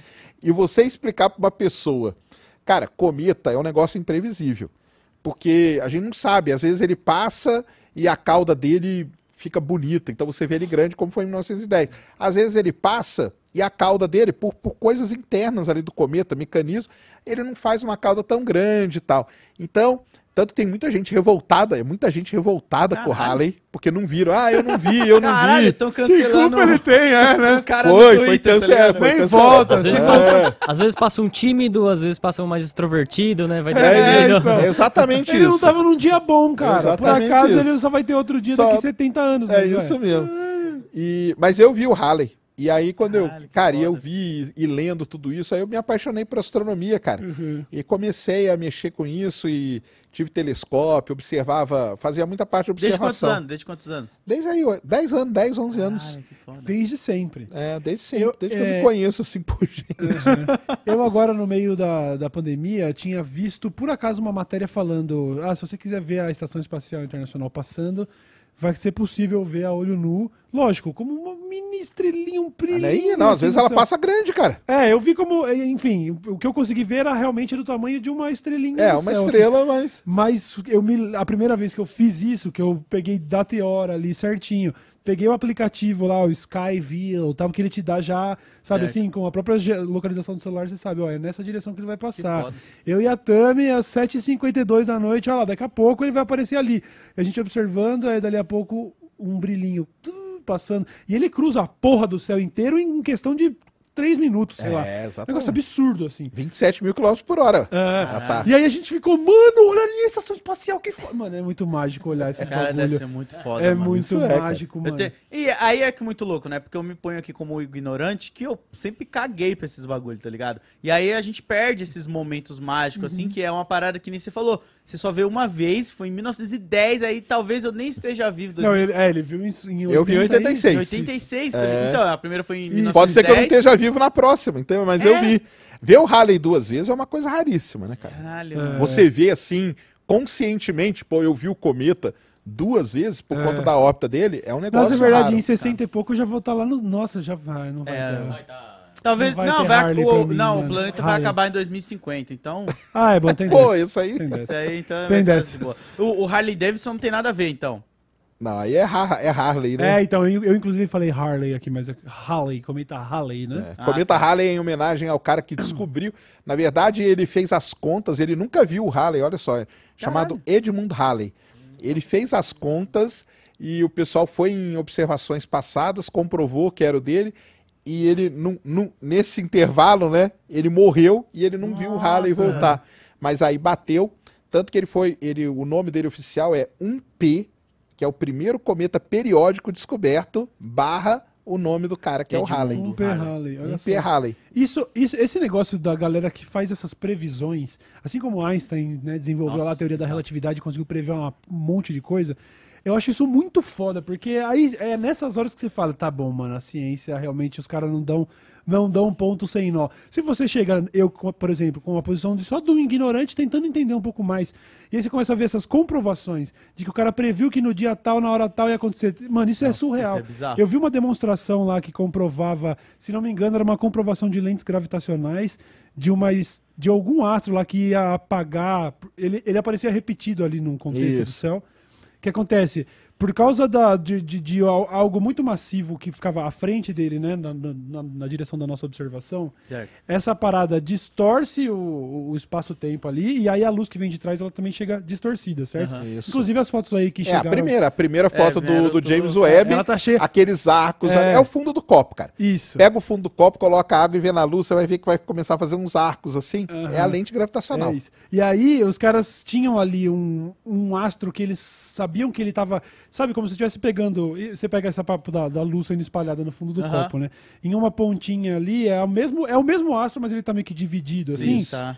Então a galera já tinha é, conseguido fazer o cálculo, falando assim, ó, se essa, esse trecho aqui da- dele, essa versão que a gente está enxergando dele, apagou na data tal, a gente prevê que essa, esse resto aqui vai apagar Apagar, mais ou menos mesmo. nesse range aqui, um range Caralho. curto ali. E eles observaram, coisa de, sei lá, acho que anos depois, e aí apagou na hora prevista. Tipo, porque é isso, porque ciência não tem essa Não de... tem papo. Não tem papo, Caralho, tá ligado? cara, não tem. É isso e vai ser isso. Ah, o render do, do buraco negro que já tinham feito antes, quando chegou a primeira imagem do buraco negro, era exatamente aquilo, mano. Exatamente. Aliás, É a gente tem surreal, que fazer mano. um adentro aqui que no nosso segundo convidado, nós falamos pra caramba aqui sobre Steve Hawking.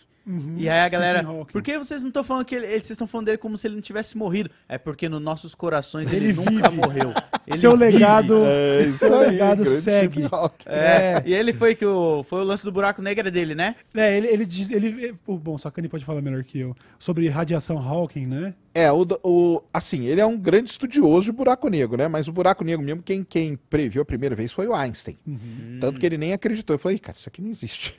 Caralho, o cara lá. ele chegou a, a fazer toda a matemática, matemática. tudo, e olhou e falou: errei nessa vírgula. Não existe. Ah, o Einstein, cara, o Einstein era assim, cara.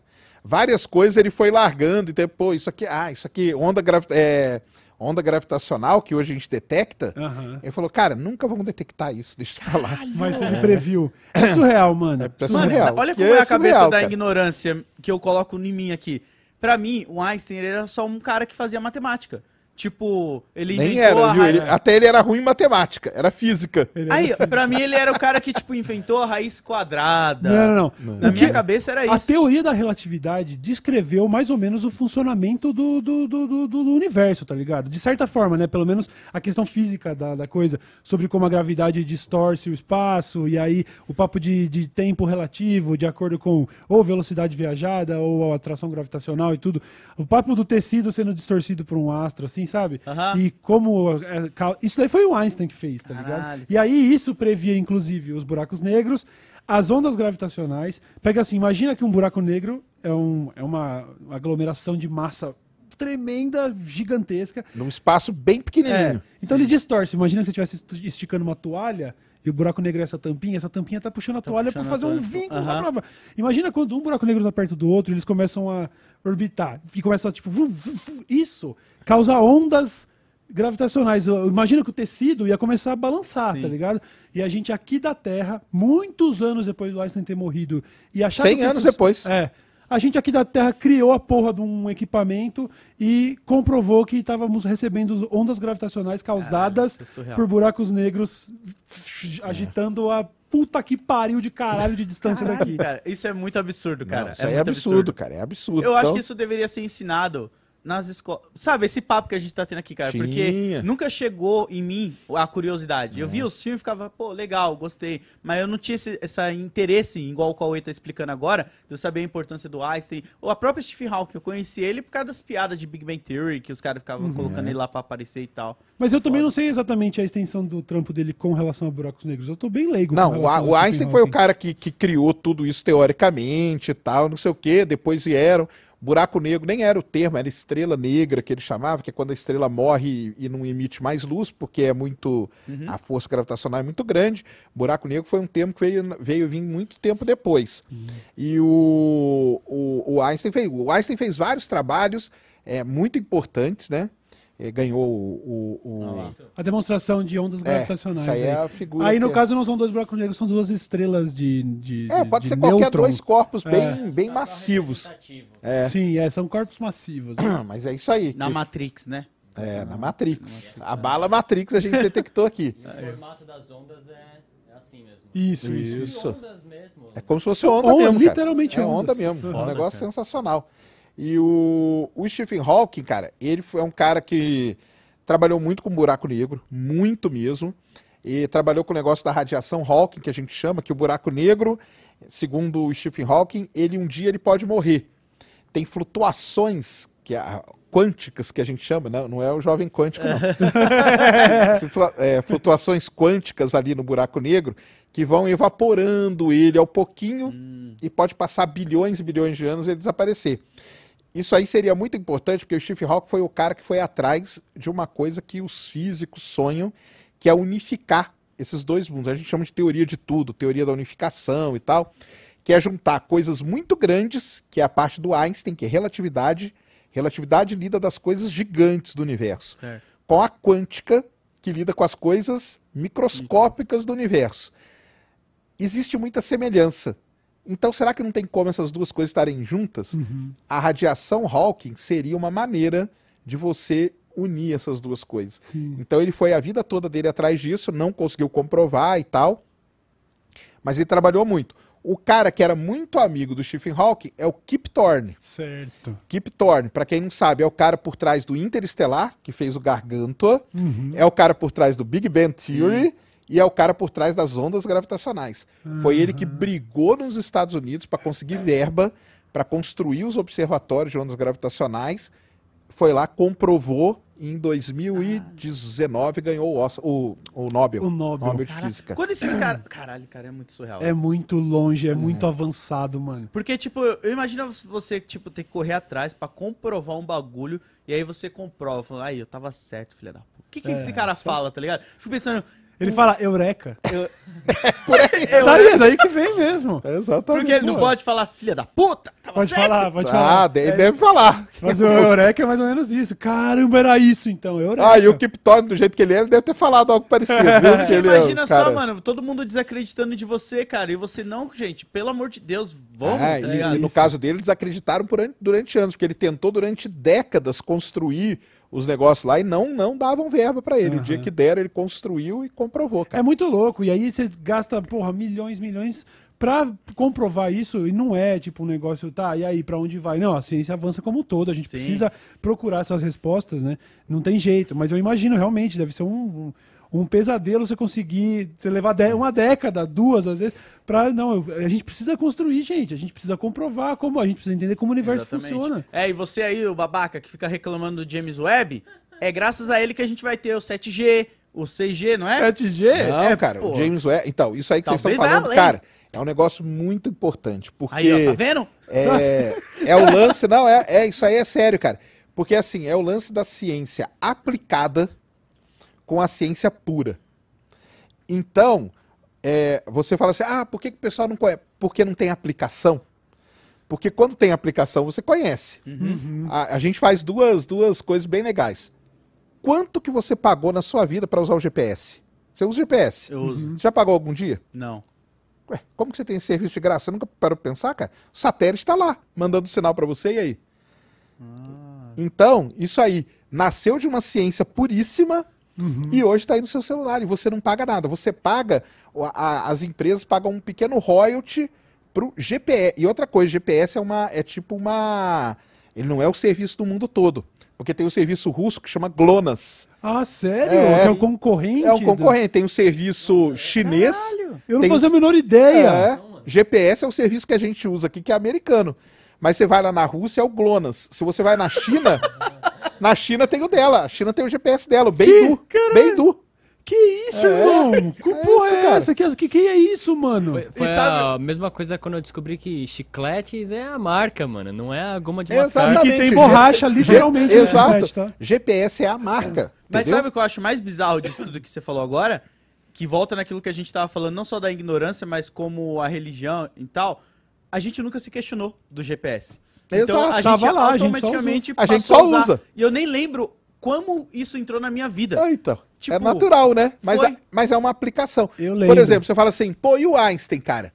Cara, aqui, ó, o elevador aqui. Quantas vezes você já pôs a mão pra porta não. Ah, não, peraí, você põe a mão. Sabe o que, que é isso? Teoria, a teoria que o Einstein ganhou o Nobel. Efeito fotoelétrico da luz.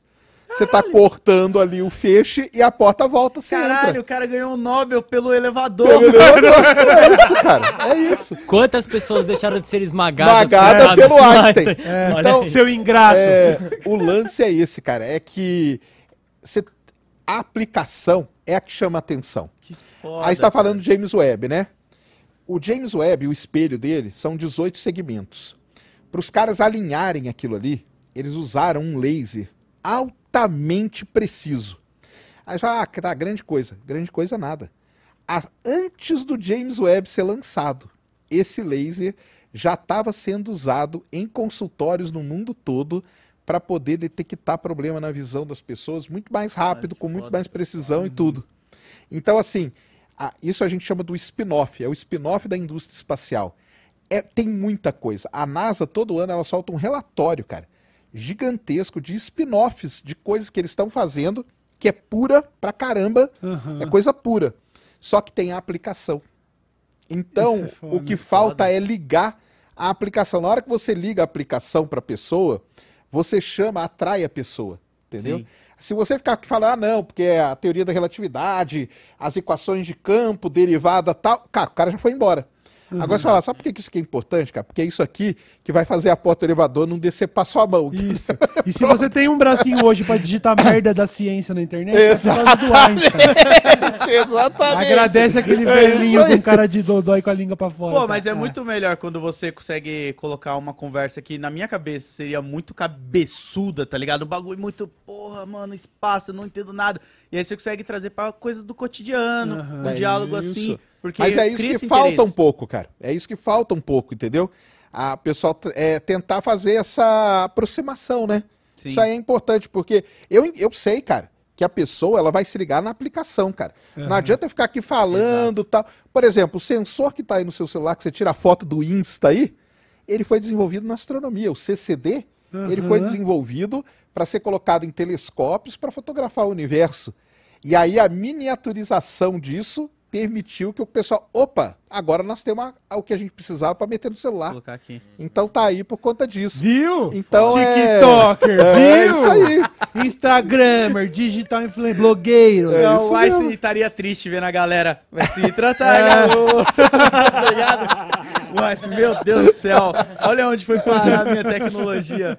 Então essas coisas é você chamar a aplicação, cara, é muito importante, entendeu? Foda, cara. Para trazer isso pro cotidiano, porque não adianta, ah, porque não sei o quê, porque a galáxia tá a 13, a outra não sei o quê. Cara, tá beleza, isso aí para ciência pura é super importante, vão ter muitas coisas que nós vamos descobrir, mas eu, no caso, eu entendo, tem gente que não, não curte esse papo não, entendeu? Aham. É. Só da ciência pura? Não, o- esse papo de, não, cara, não precisa sair mostrando a aplicação, não. Eu falo, não, cara, precisa, precisa. porque a aplicação Ah, é tá. que chama, Ah, sim, atrai pô, o público, entendeu? Sim, Lógico. Não. E se na escola o, o professor mostrasse isso, Porra. talvez a criança não. Porque chega um momento que a criança se afasta da ciência. Que é o que você falar, começa a ficar chato. Exato, Pô, cara. Não sei o quê. Na época que eu entendeu? estudava, até quando o professor vinha explicar fotossíntese, esses bagulho, Sempre eu foi ficava, chato. pô, mano, é muito chato. História, cara, é história. Eu nunca aprendi muito sobre história do mundo em geral, porque os professores, eles eram muito, di- não sei, didático não é a palavra certa, mas era muito cabeção, tá ligado? Era uns bagulho que eu cansava. E aí você falando agora com essas aplicações no nosso cotidiano, Ah. a gente consegue entender a importância da pessoa, o lance, como ele revolucionou várias outras tecnologias que a gente vai ter no- na nossa vida e foi facilitando, tá ligado? E aí você pega, vamos pegar o GPS, né? Aí uma pessoa que está assistindo a gente pode começar a pesquisar. Ela vai descobrir que para o satélite ficar orbitando a Terra durante anos e anos, ele precisa fazer correções que vêm de acordo com a relatividade. Sim. Então o Einstein, graças ao que o Einstein desenvolveu lá, é que a gente consegue ter o satélite GPS aqui, que está usando no seu celular, e que você não paga um centavo para isso, e é natural. Você sai daqui, pô, para onde que eu vou? Pimba.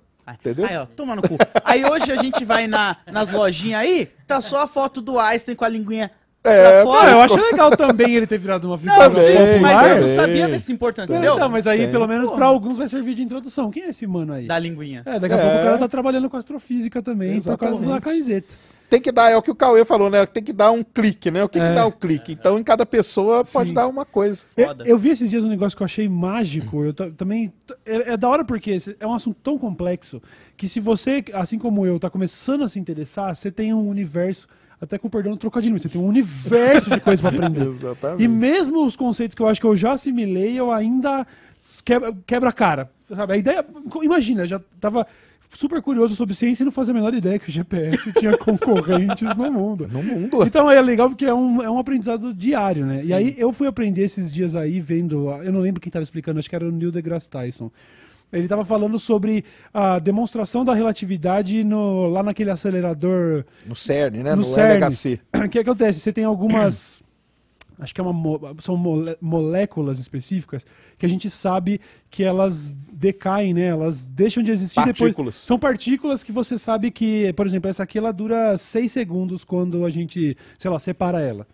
Certo. E aí, a teoria da relatividade do Einstein já previa que se você conseguisse acelerar uma coisa rápido o suficiente, o tempo também vai passar diferente para ela, tá ligado? Se você estiver viajando muito rápido, Hum, quando você voltar, você já vai estar num futuro distante, não importa que. Eu, pô, mas eu só viajei uma hora, mas você estava rápido demais, irmão. A Caralho. Terra passou vários anos. Sacou? E aí lá no CERN, você pega essa partícula que eles sabem que ela dura, sei lá, 6 segundos, bota lá dentro do bagulhinho e bota ela pra girar. E a filha da puta dura mais tempo, mano. Na Exato. natureza, nunca você conseguiria fazer ela durar mais tempo, porque é uma lei da natureza. Essa partícula dura 6 segundos, é um exemplo. Dentro do acelerador de Ela partícula, dura ela dura mais tempo, porque o tempo tá passando diferente pra ela. Ela tá em E a velocidade gente- relativística. que A gente aqui chama. de fora consegue observar ela durando mais, mano. Caralho, isso é sinistro. É surreal, O mano. Einstein, ele previu o roteiro do Interestelar. Interestelar. Isso aí. Tanto que é o Caralho. Kip Thorne que tá O por trás. Kip Thorne, É. Cara, o cara virou roteiro. Mano, isso que o cara tem um Nobel. Consultoria pra cultura Consultoria. pop. Ele olha tem um livro, foda. um livro muito legal que chama A Ciência por Trás de Interestelar, escrito por ele. Aham. Ele explica tudo ali. Aliás, Tudo ali. que eu, que eu me lembre lendo umas curiosidades, porque é um dos meus filmes favoritos. O, o Nolan, em, em- em determinados momentos, não, não digo conflitos, mas ele propunha. E se fosse assim, o Kip Thorne fala- colocou como condição: só prestaria consultoria se for da maneira É. possível, viável, dentro das leis da, da- do universo. Cale Não a sua boca, É, cala a boca. A única mas coisa e se que ele voltasse abriu- pro passado? Não É, dá. não Não dá, dá. exatamente. Sacou? A Ele- única ele coisa que ele exigiu. abriu a mão foi o, o garganto. Certo. Porque ele teria um efeito que ele não ia ficar bonitinho. Um, Hum. um lado dele, por conta da relatividade, ia brilhar mais do que o outro. Certo. Aí o Nolan falou, cara, vamos fazer assim, porque no cinema vai ficar mais. Aí ele falou, não, beleza, tá, pode fazer assim. Caralho, tal. Foda. Então a viagem pro. Não, a viagem pro passado então não é impossível. Ou é? Não, teoricamente falando, dentro do que a gente falou de tipo. Não. É só possível ir pra frente. É, pelo menos até onde eu Até entendo, onde- Isso. você conseguiria pular pro futuro, assim, já, a gente já tá provado dentro da física que se a gente conseguisse acelerar rápido o suficiente, Só você conseguiria voltar pra Terra do ano 3000. É possível. Agora, quer dizer, possível não na tecnologia atual, né? Mas assim, é algo dentro das regras. Agora, voltar pro passado, Aí entra o lance da. Aí é o Homem-Formiga. Da quântica. É, aí é da quântica, entendeu?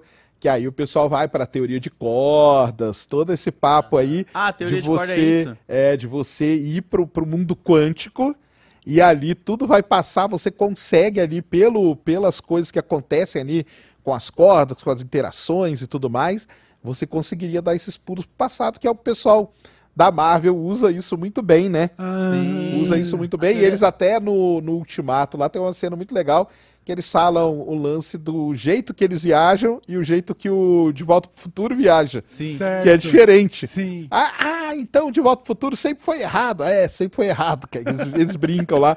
É legal pra caramba isso. Então teria, assim, fisicamente e tal, é o jeito. Esse lance de viajar, o Einstein propôs um. O Einstein, cara, tem um, um negócio muito legal do Einstein. Mano, você não tá falando. Einstein- Você acha que o Einstein é foda? Vai vendo. Sabe o que é o mais legal do Einstein? Ele fez tudo isso, cara, com o que a gente chama de experimentos mentais. Ele não tinha um equipamento pra fazer. Certo. Foi tudo na cabeça, cara. Aí ele fez um negócio famosíssimo, é o paradoxo dos gêmeos. Você pega o seu irmão gêmeo, põe ele numa nave e ele viaja perto da velocidade da luz. Quando ele volta, você envelheceu, ele não. O, o Pedro Loss tem um vídeo, né? Tem, Com o Pedrão. Pedrão faz um falando vídeo sobre isso. falando disso, que é legal pra Caralho, caramba. cara. Então ele foi criando várias dessas coisas. E aí surge aquele negócio, né? Pô, então, quer dizer, tem o paradoxo do vovô também. E se eu volto e mato meu avô? Como eu vou ter nascido, né? Como que eu vou ter nascido? E a gente já tá lidando com multiversos aí. Exatamente. Ficar meio- Aí é aquele negócio da linha, é. Aí é aquele lance da linha do tempo. Será que ela é uma? Será que ela divide tudo? Então aí os caras entram. O pessoal que estuda isso são os físicos teóricos. Tem cara que fica só viajando em cima dessas coisas, cara. Ah, Caralho. e se for isso, e se for aquilo e tal. E aí, lógico, embasado em toda a física que a gente conhece. Já teve alguma descoberta que a gente olhou e falou, opa, isso aí é... Isso Não, aqui essa- parecia fantasioso demais, mas pode ser, Pode ser real. real. Cara, não, onda gravitacional, essas coisas, o próprio negócio lá do LHC, entendeu? Uhum. Tem coisas assim que. É, é porque tudo isso tem que ter um avanço tecnológico junto, né? Sim. Hoje nós estamos aí num, num- num nível de tecnologia Sim. que permite a gente chegar nessas descobertas, né? Ah, saquei. Mas- Então, teoricamente, uma pergunta aqui, vamos ver. ó. Se criarem uma, pra mim, a melhor invenção que eu não vejo a hora de ter é o teletransporte. A gente Sim. poder. Eu tô lá na minha casa, eu abro aqui uma portinha, entro, pum, aqui no estúdio do Então, Cauê. isso aí já fizeram, com pequenas partículas, átomos, entendeu? Os chineses lá têm experimentos Caralho. que eles falaram que eles conseguiram Teletransportar algo uma parecido, parada daqui pra cá. teletransportar e tal. Mas aí, teoricamente, eles destroem essa pra reconstruir uma nova. É, então. Ah, olha Imagina dar tô- um bugzinho, imagina dar um bug. Putz, mas o carburador do meu teletransportador tava com defeito. Aí você voltou com um braço saindo do olho, assim, ó. Então, aí eles falam que para coisas complexas, né? Porque nós somos feitos de bilhões Sim. de partículas. Já seria um negócio mais complicado. Mas são coisas que podem ajudar. Aí você fala assim, pô, então que viagem, né? Que viagem nada, cara. Isso aí pode ajudar muito na telecomunicação, entendeu? Acelerar as comunicações e coisas do tipo. Jogar videogame com Jogar ping com zero. ping zero. Entendeu? O Exato. sonho Não, do ping verdade, zero. é É, isso aí. É isso mesmo. É isso. Porra. Pô, Cara, quero um incrível. Nobel por ter. Dá um Nobel aí. O Nobel vem com uma premiação em dinheiro bem relevante, não é? Um Vem milhão- com dinheiro? Milhãozinho, Um milhãozinho de dólares, tá? Pra você financiar seus projetos. Nossa, eu não sabia que o. É, Como tá- que seu funciona mic o tá dando. Nobel? Pera que o Opa, mic peraí. do load tá com o Shabu. Aí. Como que funciona o Nobel, Ah, assim? Qual ah, que É um é? negócio complicadíssimo, hein? É uma coisa muito relevante em deter... pra- Poucas pessoas ganharam? Assim, todo. Não são poucas, né? Porque você pega aí durante um século quase, né? Todo ano tem, né? Só que são determinadas áreas. Por exemplo, não existe Nobel na área de astronomia. Hum, Mas os astrônomos entram na física. certo. Então tem alguns anos aí que o Nobel de, de, de Física vai só para astronomia. Entendi. Porque foi muita descoberta. É a onda gravitacional, é, foto do buraco negro ganhou o nó. Então você vai indo aí andando, a aceleração do universo, Sim. expansão do universo acelerada. Então tudo isso acabou rendendo o prêmio Nobel pessoal da astronomia, embora não tenha. A matemática é uma outra área que não tem Nobel. Ela tem um negócio chamado medalha Fields, que até teve um brasileiro aqui que ganhou, chegou a ganhar uma vez. Olha aí. Então, assim, determinadas áreas tem. Agora, o processo em si, cara, eu não sei como funciona, mas deve ser um negócio muito do. É algo muito relevante que você fez na sua vida, né? E tal. Outra coisa do Nobel, não existe Nobel póstumo. Então, ah, o Stephen Hawking pode ganhar o Nobel? Não, não pode, cara. Entendi. Entendeu? Ele nunca vai ganhar. O Einstein ganhou? Ou não? O Einstein ganhou, pelo efeito fotoelétrico da luz. Isso Ah, aí ele que eu tava falei. vivo ainda. Tava vivo. Caralho. Então, doido. a Marie Curie ganhou em duas áreas, uma coisa assim. Surreal, né? Surreal. Ela O ganhou em duas é, coisas. ra- é radioatividade. É, física e química, né? Ela Ganhou Ah. as duas ali. E foi uma mulher, então, naquela época dela. Então, é um negócio assim, realmente Aham. foda. Então, vai tendo. O Gandhi ganhou também? Ganhou, não ganhou? Aí eu não Por sei, deve ser Nobel a da paz? Eu acho que é Nobel da Paz, né? É, então, tem É, tem. Pô, o Bob Marley deveria ter levado um desses também. Ah, é verdade. Pô, não... O Dylan ganhou, né? O Bob Dylan. Dylan Então, ganhou, tá né? vendo? ó? Ah, é. O Bob Dylan ganhou o Nobel. Tem uns caras que- É, deram pro Bob Tem. errado. Vamos desculpar. Era pro seu Marley. O Bob Marley merecia mais, pô. Ele fez o show Viu? One Love da paz. É verdade. mano. Bob Marley é zica. É, você falou do negócio da aceleração do universo. Isso é uma, uma parte que também é muito bizarro, porque a gente sabe que ele está acelerando, mas a gente não, não sabe por que exatamente ainda, né? A gente É, sabe tá- por quê? Exata... Então, a gente não sabe, né? Você tá ligado essa parada? Não faço ideia do que Se que você tá pe- quando, quando você pensa no Big Bang, vamos pensar, né? Tava tudo lá, tudo junto num- numa massa Não, não, muito não, não, quente, pera-. Vai. No início o universo universo era dense. dense, quente, até que veio a explosão e de repente... Então, não quer continuar? Não vai? Não, não, não. continua pra Eu nós, achei que mano. Comigo. Ele parou. Ele parou. Eu achei que ele ia junto. Se você pensar no universo como essa explosão do Big Bang, não era pro bagulho ter explodido rapidão e estar ficando, tipo, Certo. cada vez mais lenta essa parada. Sim. Só que ele tá acelerando, mano. Não, mas O bagulho tá acelerando tipo. pra- O, a expansão tá ficando cada vez mais rápida. Mais mano. rápido. Caralho. Tá Quanto mais ficando longe rápido. você olha uma coisa, mais rápido ela tá se afastando da gente. E aí Era a como gente. se algo, algo tivesse sugando? Isso. É como se Algo existisse- estivesse empurrando. É, como se existe. Porque a gente tá falando aí no caso da, de, de Dark Energy. É, a energia escura. Que é a que energia que, é algo empurra. que é algo que a- os caras conseguiram falar. Tem algo lá. Mas ninguém sabe o que é, mano. E sabe quem propôs Ninguém a primeira sabe. vez? O Einstein. Ah, Ah, mas- não. Ah, não, mano. Não, não, se ele quer ser ele. Não, você se acha, né, garoto? Ah, isso aí você tá se achando a última bolacha no pacote também, É, O né? Einstein propôs um negócio chamar. Ele, quando ele resolveu as coisas dele lá, ele chegou num negócio que ele, ele deu o nome de constante cosmológica. Ele falou, cara, isso aqui tá errado, tira. Ele tirou da equação. Aí hoje já tem a discussão que a energia escura, que é algo que está empurrando, por isso está acelerando, está empurrando as coisas. Quanto mais longe, mais rápido ela se afasta da gente, já existe a discussão se isso não seria a constante cosmológica do Einstein. Entendeu? Ah, esse cara não e aí ele estaria certo de novo. Não é possível, mano. Com uma coisa que ele tirou pensando que ele estava Ah, o que errado. eu falei pra você, a Tanto que é vírgula. conhecido como o maior erro da. É o maior erro. Erra é. Não, ele, ele fala mesmo, o maior erro da minha vida e tal, porque ele colocou aquilo lá, depois ele teve que tirar, até se desculpou, se não me engano e tal. E hoje pode ser ela que resolva toda essa parada, cara. Caralho. entendeu? Até quando ele Ele erra, era ele Até tá quando certo. é, tá Esse certo. é o Einstein, mano. Eu só errei uma vez na vida, quando achei que estava errado. Cara, e maluco, era o esse ca- Zika. Ele fazia. Mano, eu fico pensando na vida desse cara. Tipo, ele não fazia mais nada além de ficar num quarto. Pô, fazia coisa pra caralho. Não, eu tô falando. Tava tipo, jogando Magic e fazendo conta, mano. Casou com a prima. A história dele é engraçada, cara. É interessante a Porra, história depois eu dele. vou dar um. Leia a biografia do Einstein, cara. Leia qualquer. A do. Tem uma das últimas aí que é do Isaacson, que é um cara que fez até a do Leonardo da Vinci agora. O Isaacson Einstein. É o Einstein na capa. Não tem como você errar esse livro. Leia essa biografia, cara. Conta a vida dele toda. Ele não era, não. Ele, ele tinha uma vida bem. Agitada. Tocava violino. É, não era das melhores notas na escola. Não era né? das melhores, ele demorou pra falar, ele arrumou um emprego público, entendeu? Pra poder ficar estudando, falou qual que é o melhor jeito de eu ganhar dinheiro e ter tempo pra estudar. Cara, vou arrumar um serviço público. Aí ele ficava no escritório de, de patentes, ele fazia lá o que ele tinha que fazer, deixava de lá, depois ele estudava, e aí assim ele entrou nas universidades. Que aí depois foda. tem a vida dele toda. A vida dele é muito interessante. Mano, imagina. Imagina o chefe do Einstein falando. Einstein, cheio de patente atrasada, você aí descobrindo como funciona o universo, irmão? Exatamente, Tá é de brincadeira, mano?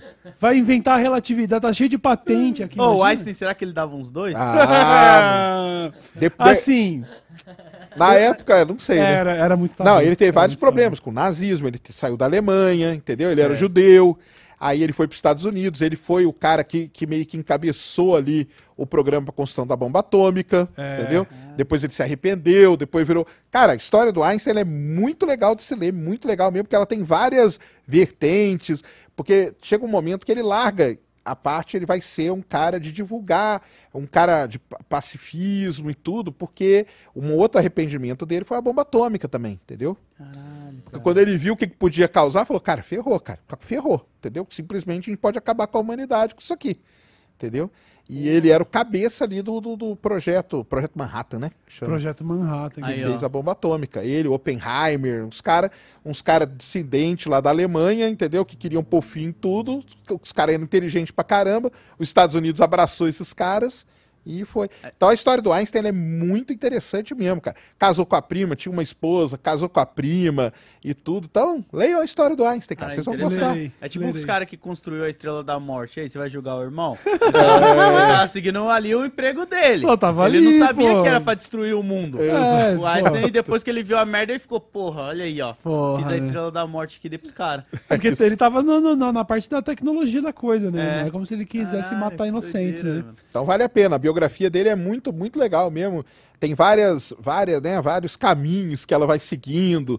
Tem a infância dele, tem a- o lado dele ali de físico e tal. Porque depois ele virou um popstar, né, cara? Ele, tipo, viajou. Ele foi o primeiro, cara. Ele viajou o mundo inteiro. Cara, veio no Brasil. Ele veio pro Brasil? Veio. Aliás, a teoria da relatividade, fica aí pra quem não sabe, ela foi comprovada no Brasil. Caralho! É. O quê? Tem uma coisa boa, cara. A teoria da relatividade, quando ele, ele propôs ela em 1915, que era o lance o seguinte: a luz, ela está viajando no universo. Se você tem uma grande massa aqui, essa grande massa desvia a luz. Certo. E aí a gente vai ver aquele ponto que estava aqui, a gente não vai ver ele aqui, ele vai ver em outro lugar porque desviou. O único jeito de comprovar isso era durante um eclipse total do Sol. Certo. Por quê? Porque no eclipse total do Sol, quando o Sol é tampado pela Lua, eu consigo ver estrelas. Então, olha só que legal. Eu vou no lugar seis meses antes e observo aquela estrela de noite e vejo onde que ela está. Quando tiver o eclipse, eu vou lá e observo a mesma estrela e vou ver. Se ela tiver desviado, está comprovada a teoria da relatividade. E isso aconteceu aonde? Sobral, no Ceará, cara. Uou! Que foda! 1919, quatro anos depois que ele propôs, eles já sabiam que ia ter esse eclipse em 1919. Veio uma equipe aqui para Sobral, foi uma equipe para a Ilha do, de Príncipe. Só que lá na Ilha de Príncipe, aliás, a galera mais foda foi para lá. Não iam vir pro Brasil, né, cara? Foram para lá, mas lá eles se ferraram porque o tempo ficou ruim. Hum, E as chapas fotográficas que comprovaram vieram aqui de Sobral. Então você vai lá em Sobral, no Ceará, tem a praça onde foi feito o experimento, tudo. hora, Mano! É legal pra caramba. Eu quero ir, mano. É legal demais, cara. Caralho, cara. Então tem tudo, a cidade, fizeram todo lugar onde foi feita a observação. Tem a estátua do Einstein lá também? Cara, a Não. estátua do Einstein, Podia acho que ter, tem sim, acho que tem um junto. busto dele lá, porque depois ele foi em Sobral, visitou Sobral. Que foda. Anos depois, quando ele tava fazendo esse tour dele aí pelo mundo, ele passou em Sobral, cara. Ele visitou Sobral, aonde foi comprovada a teoria dele. Que foda, Então é legal pra cara. caramba essa história aí. Brasil! Bota, É. solta um postinho aí pra nós, Buba. Tancável! O dia que nós tancamos o Brasil. É isso mesmo. Caraca, cara, que foda, É, mano. foi legal demais isso, disso cara. não, Incrível. É muito legal ver de perto essas coisas. Eu tive a oportunidade de ir. Eu já fui duas vezes lá no Kennedy Space Center. E ali é onde tem um ônibus espacial aposentado e tudo. É demais. E aí você pensa, mano, essa porra tava no espaço, mano. Você vê de perto, assim, tem toda uma apresentação, um filme que ah, passa. eles fazem, né, cara? Aí abre uma- Abre a Ah, cortina. Abre a cortina e tá lá o ônibus espacial e você vê de pertinho, quase dá pra alcançar. Que, eh, Inclusive, se desse pra alcançar, eu iria alcançar. Você Só ia falar que eu, que eu encostei. Eu tive a oportunidade. Nossa, vou abrir um parênteses nada a ver. É isso aí, aí? ó. Isso aí em Sobral. Isso é Sobral. Isso aí é o telescópio que eles usaram porque eles precisavam tirar a foto, né? Do, do, do eclipse tampando o sol, né? Uhum. Então, como que é? Esse equipamento aqui na frente é um espelho, tá apontado pro sol. Certo. Aí a luz do sol bate, porque não é do sol, né? Aham. Porque é eclipsado, Sim. mas é- bate aqui nesse espelho e entra por esse tubo aí. E lá no fundo tava o lugar que registrou. A chapa fotográfica tá lá atrás, ó, aquela peça de madeira lá no fundo. Sim. E foi assim que ele registrou esse equipamento aí. Esse lugar aí, lá em Sobral, ele é. Tem um lugar lá que você visita Sim. e tudo. É legal pra caramba, cara. Pô, é, pra é, então seria mais ou menos tipo, às vezes você tem uma série de luzes aqui na sala que estão fazendo uma sombra, mas se a gente apaga uma, já, a- já muda um pouquinho o ângulo da incidência. Se bem que não, porque daí a gente tá falando de gravidade mesmo, É, né? não, tem que Mas ser é. a for. Meu Porque acontece, a a luz, quando, quando ele observou de noite, a estrela estava ali não tinha nada na frente. Uhum. Quando foi observado durante o eclipse, a luz passou pelo Sol. O Sol é uma massa considerável a ponto de distorcer. Aham. Então, na hora que eles observaram a estrela durante o eclipse, a estrela estava exatamente o tanto que a teoria previa Caralho. que ela ia estar deslocada no céu. Nossa, ela é estava muito. Já exatamente. Cara, isso? O cara é muito bravo. O sol vai distorcer tanto e a estrela vai estar aqui. Aí você olha lá, ela tá ali. Isso é muito É muito é foda, muito cara. foda, mano. Isso é muito Caralho. foda. Mas, aliás, a- o descobrimento de, de. Qual foi o planeta que foi descoberto só porque a gente via que tinha um outro se comportando de Netuno, maneira... né? Foi Netuno? É. Como que é mais ou menos essa história? Olha que... Mano, vai tomar no cu, é muito foda isso, mano. Fala pra gente. É isso, é porque o tá orbitando, os- caras começaram a observar e tinha uma, um deslocamento na órbita dele. Você falava assim, planeta. ei, peraí, tá Ele girando... tinha que estar aqui, mas ele tá passando por aqui agora. Tem alguma porque coisa tem puxando. algum outro corpo grande ali Certo. puxando ele. Então ele foi descoberto primeiro, teoricamente. Certo. E aí, só anos depois, quando a gente tinha um telescópio poderoso para poder colocar. Ah, ele vai. Ah, se existe aquele objeto, ele vai estar ali. Põe o telescópio lá. Pum, tá lá. Tava Olha isso, lá a cara. porra do planeta. Já pensou nisso? Os caras, pelo comportamento do movimento de outro planeta, eles falam, mano, tem algo muito grande puxando ele. Só E pode tá ser outro aqui. planeta. Aí cria a tecnologia e olha e tá lá. E Mercúrio tem uma história muito legal, porque Mercúrio sofre um desvio também. E aí, durante muitos anos, se acreditou que tinha um planeta entre Sol e Mercúrio, que chamava Vulcano. Tinha até nome. Ah, Certo. vulcano. Vulcano. E aí, quem é que foi lá mostrar que não tinha? O Spock. Vou Não. te dar uma dica. Quem? A gente falou dele hoje já. Com que letra começa? Dá uma dica. E. Elon Musk. Essa foi Foi o Elon Musk que descobriu o Mercúrio. Não, O Einstein. O Einstein, cara. O que que Pô, acontece? eu, fui, eu fui no Spock, porque o Spock ele é de Vulcano, né? Exatamente. Ele é do planeta Vulcano. Então, às vezes, Foda, ele... foda, Aí foda. o Elon Musk não é, então é o É o Einstein. Einstein. O que acontece? O pessoal pensava que, a, que a, a variação que Mercúrio sofria é porque tinha um planeta ali, mas não era. Mercúrio é o único. Nós aqui, nós não vivemos num sistema relativístico, tá? A gente vive num sistema newtoniano, que a gente fala, tá todo mundo tranquilo e tal. Mas Mercúrio, por estar muito perto do Sol, ele tem influência relativística. E aí os caras foram lá, o Einstein falou: não, cara, isso aí não tem nada de planeta ali, não. Isso aqui, ó, é esse efeito relativístico aqui. Aí os caras calcularam como tinha que ser o efeito, então vamos lá observar agora. Pô, bate exatamente. Então, tá aí, não tem planeta. Mano, esse cara, mano... ele- Viu? Vem cá. O cara é muito foda, cara. E- entre, entre as. Opa, agora foi o meu. Peraí, peraí, peraí. Oi, oi, oi, estamos de volta. Entre as coisas que ele disse que, que previu, que, que seriam possíveis e tal, ele também falou dos buracos brancos. Também. isso, Buraco mas isso a gente também. não conseguiu, Não ainda. conseguiu ainda. Mas é uma questão de Buraco branco é buraco de minhoca também. Ah, o de minhoca é aquele que a galera tem a mania de rasgar uma folha do livro, Isso, aí dobrar. dobra ela e passa um lápis. Exatamente. Mas isso aí é uma questão de ainda, de tempo? Ou, ou ele pode estar errado nesse aspecto da coisa? Cara, então, pe- pelo histórico dele, a gente acha que é uma questão de tempo. Porque buraco negro também, até 30, 40 anos atrás, era um negócio de, cara, ficção. Ficção Qual que é a científica. pira Tão recente assim. É, A pira do buraco branco é qual? Porque a do buraco negro é aquele... suga, Suga tudo. tudo. O O buraco, buraco branco, branco, então, é ele que, Estaria exatamente. expelindo. Ele tá E expelindo. ele seria, nesse sentido, uma saída do, do, do Seria uma buraco de saída. minhoca. É, seria uma saída. Só Tanto que que, nada o buraco, que- o buraco de minhoca, o nome dele correto é Ponte de Einstein-Rosen, que é um outro pesquisador famoso. Aham. Então, aí a gente chama de buraco de minhoca por ficar mais legal. Mas por quê? Mas por quê? Porque eu tô tentando entender a minhoca, tá ligado? Onde entra Ah, porque a... não é o é porque o- o pessoal faz analogia com os túneis que a minhoca cava no dentro da terra. Ela não cava o túnelzinho? Isso aí. Você pega uma terra assim, um minhocário lá que o pessoal usa hoje, Uhum. você vê lá. o- Então, o Pô, pessoal mas fala até que seria daquele jeito. tinha muito outros bichos maneiros É também, né? wormhole, né? Em inglês é wormhole. É, buraco de minhoca. Ah, mas é legal esse nome, worm, É. velho. buraco de minhoca. É que eu, normalmente minhoca me vem pescaria, me vem uns bagulho nada a ver. Não, eu não lembro Ah, do mas, buraco né, que ela faz. Dá pra fazer várias analogias aí, pô, com, com, com pescaria no universo também. ó. Dá? Opa, É, que é um oceano, ninguém sabe. Ó. aí. Aí, ó. Viu, É na minha cabeça eu, ve- eu ia falar um castor, mas um castor ele não é o que cava, é a topeira, né? Topeira. O Topeira. topeira, que, bom. que faz os buraquinhos e tal. Mas... Mas, mas então, ó, se a gente estivesse olhando pro buraco branco como ele expelindo e ele fosse mesmo lá, o- a ponta de lá de um buraco de minhoca, nada que entra no buraco negro meio que sobrevive, né? Então, é um pouco Exatamente. assim, beleza, Ah. você joga uma nave na entrada do buraco de minhoca e ela vai sair do outro lado, em forma de moléculas rearranjadas, né? Isso, tipo assim, É isso aí. em formato de poeira estrelar, mano, porque não, No- tem como nada Mas, o, passar, mas- mas tá ligado? o buraco branco iria expelir o que exatamente, assim? O que o buraco negro tá puxando. Ah, Matéria. ok. Ele seria a, a saída, né? Seria o buraco negro, o buraco de minhoca e do lado de cá o buraco branco. E o pior de tudo, cara, é que existe, acho que dois objetos que o pessoal usa meio assim.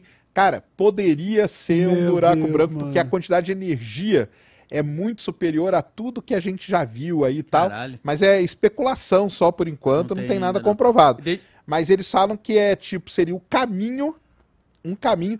O, o- quem pesquisa isso fala, cara, à medida que a gente tiver sensores, né, coisas mais sensíveis, Uhum. sensores, câmeras mais poderosas, radiotelescópio mais poderoso e tudo, tem gente que fala, cara, é uma questão de tempo. É questão de tempo. Cara. já... ah, não, velho. esse, esse- No dia que ele errar, vai ser algo que alguém vai falar, puta, ele errou de propósito aqui porque tá muito óbvio. E o Tá pior, ligado? cara, que você sabia que tem muita gente que duvida, né? Sabia, né? Existem as teorias é, alternativas à teoria da relatividade. É Ele- mesmo? ele- é, é engraçado isso, cara, porque ele não é, não é um consenso 100% que ele, que ele é certo. Mas ah, o que acontece? É a teoria que mais passou por provas. Então foi lá, 1919, o eclipse, onda gravitacional.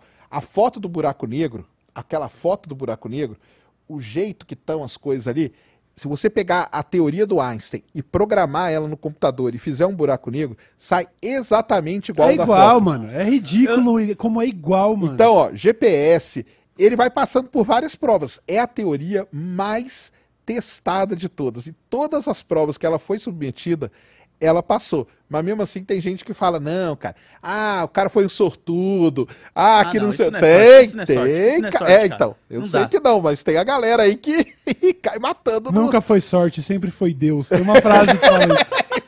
Não, eu lembrei Ah. dessa frase agora. Vai ter a galera que vai falar que ele é uma pessoa que Deus colocou a mão em cima. É, né? derrama, iluminado, Senhor, né? derrama, Senhor. Ele é um jarro de Deus, onde Deus preencheu com conhecimento. É. Que Mas doideira. Faz é sentido, cara. E a- mas então a gente diz, né? O, o- Einstein, a relatividade lida com o funcionamento das coisas grandes e, o, e a física quântica com a das pequenas, e o grande desafio seria de ligar os dois. Isso aí. E que talvez o buraco negro tivesse a resposta para isso. Até por isso é, é com isso que o Interestelar brinca sobre né, aí, a resposta para a equação que foi levar eles a serem salvos.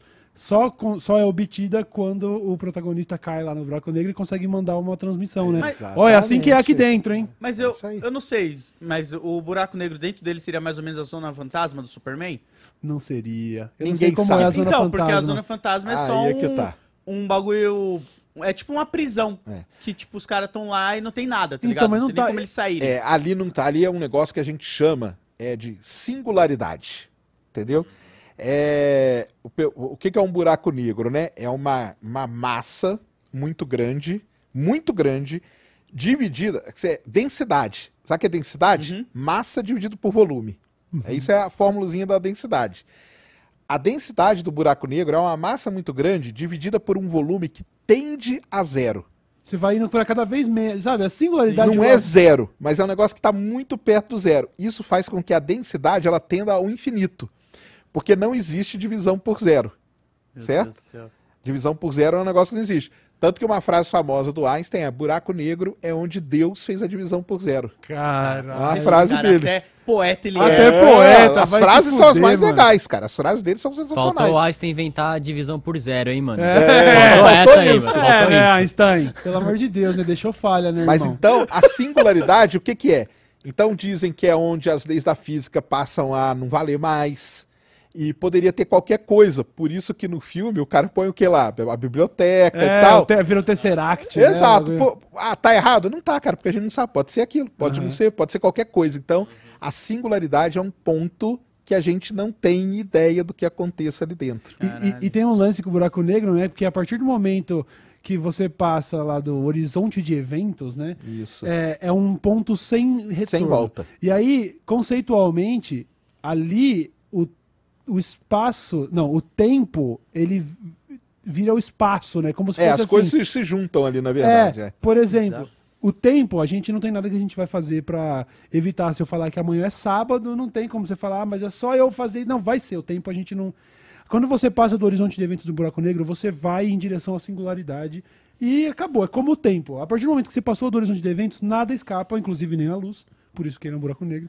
Então tem essa. Quando vo- você caiu, a perninha passou do bagulho lá, você já começa a virar um espaguete, né? Já começa a. Aí, você já vai. Dali você vai. O seu destino final, quando você entra no horizonte de eventos do buraco negro, é a tal da singularidade. Não tem Superman no universo que consegue falar, não, e se eu fizer muita força pra sair? Não, o espaço ele, ele se transforma conceitualmente como o tempo. Ele, você vai pra singularidade, É isso aí. você vai lá pro Caralho, que fundo. bizarro, cara. Então, como que você manda alguém pra estudar lá? Tipo, não, só vou dar um belisco aqui eu já. Não, não, não. Passou do horizonte de eventos, você vai pro singularidade, você vai pro centro. Acabou. Isso é, um para... isso é um outro paradoxo. Aí é um paradoxo mais do, do Stephen Hawking. É isso chama- que eu ia perguntar. Chama paradoxo da informação. Porque a informação que a gente fala, que é um dado, qualquer coisa, ele, ele se preserva no universo, entendeu? Mas quando entra um buraco negro, ele é destruído. Então isso aí vira um paradoxo. Por isso que pro Stephen Hawking, não, cara, ele não é, porque ele tem como sair pela, pela evaporação, pela radiação. radiação, Hawking e tal. Então os caras começam a viajar em cima Ah. dessas, dessas pequenas coisas pra. E o Steve. Cara, isso que eu vou falar talvez faça nem sentido. Mas o Steve Hawking, ele tinha uma parada meio Notorious B.I.D. com o Pac, assim, tipo, com o Einstein, tá ligado? Eles nem De são um contemporâneos. Não, não, de ficar, não, de ficar, tipo, Ah, vendo um a pesquisa tentando- do cara entendi, e falar, não, entendi. mas isso aqui dele não faz tanto sentido pra mim. Tupac. B.I.D. tá ligado? tipo, os caras que. Ah, Os Imagina! Fãs, os fãs, tá ligado? Imagina que da hora, o Stephen Hawking lá com a vozinha dele. First off, fuck a bitch and the click you. West side where we... Nossa, isso é legal. Eu imagino os fãs, tá ligado? A galera que compra mais as ideias do Hawking do que a do Einstein. Cara, isso aí que você tá falando é uma outra coisa muito legal de falar. Isso Tá aí? Olha aí. isso aí começa. Não há aí- perguntas burras. Tá, não, não, há, Não mesmo. Isso aí começa lá na, na época do Newton até, cara. Isaac Entendeu? Newton, da É, maçã. O Newton, a gravidade para o Newton, o que, que era? A força, né? Um objeto atraiu o outro. Isso aí que chamou a atenção do Einstein. Falou, cara, mas que força é essa? É uma mágica? É um negócio. Aí ele começou a bolar a relatividade.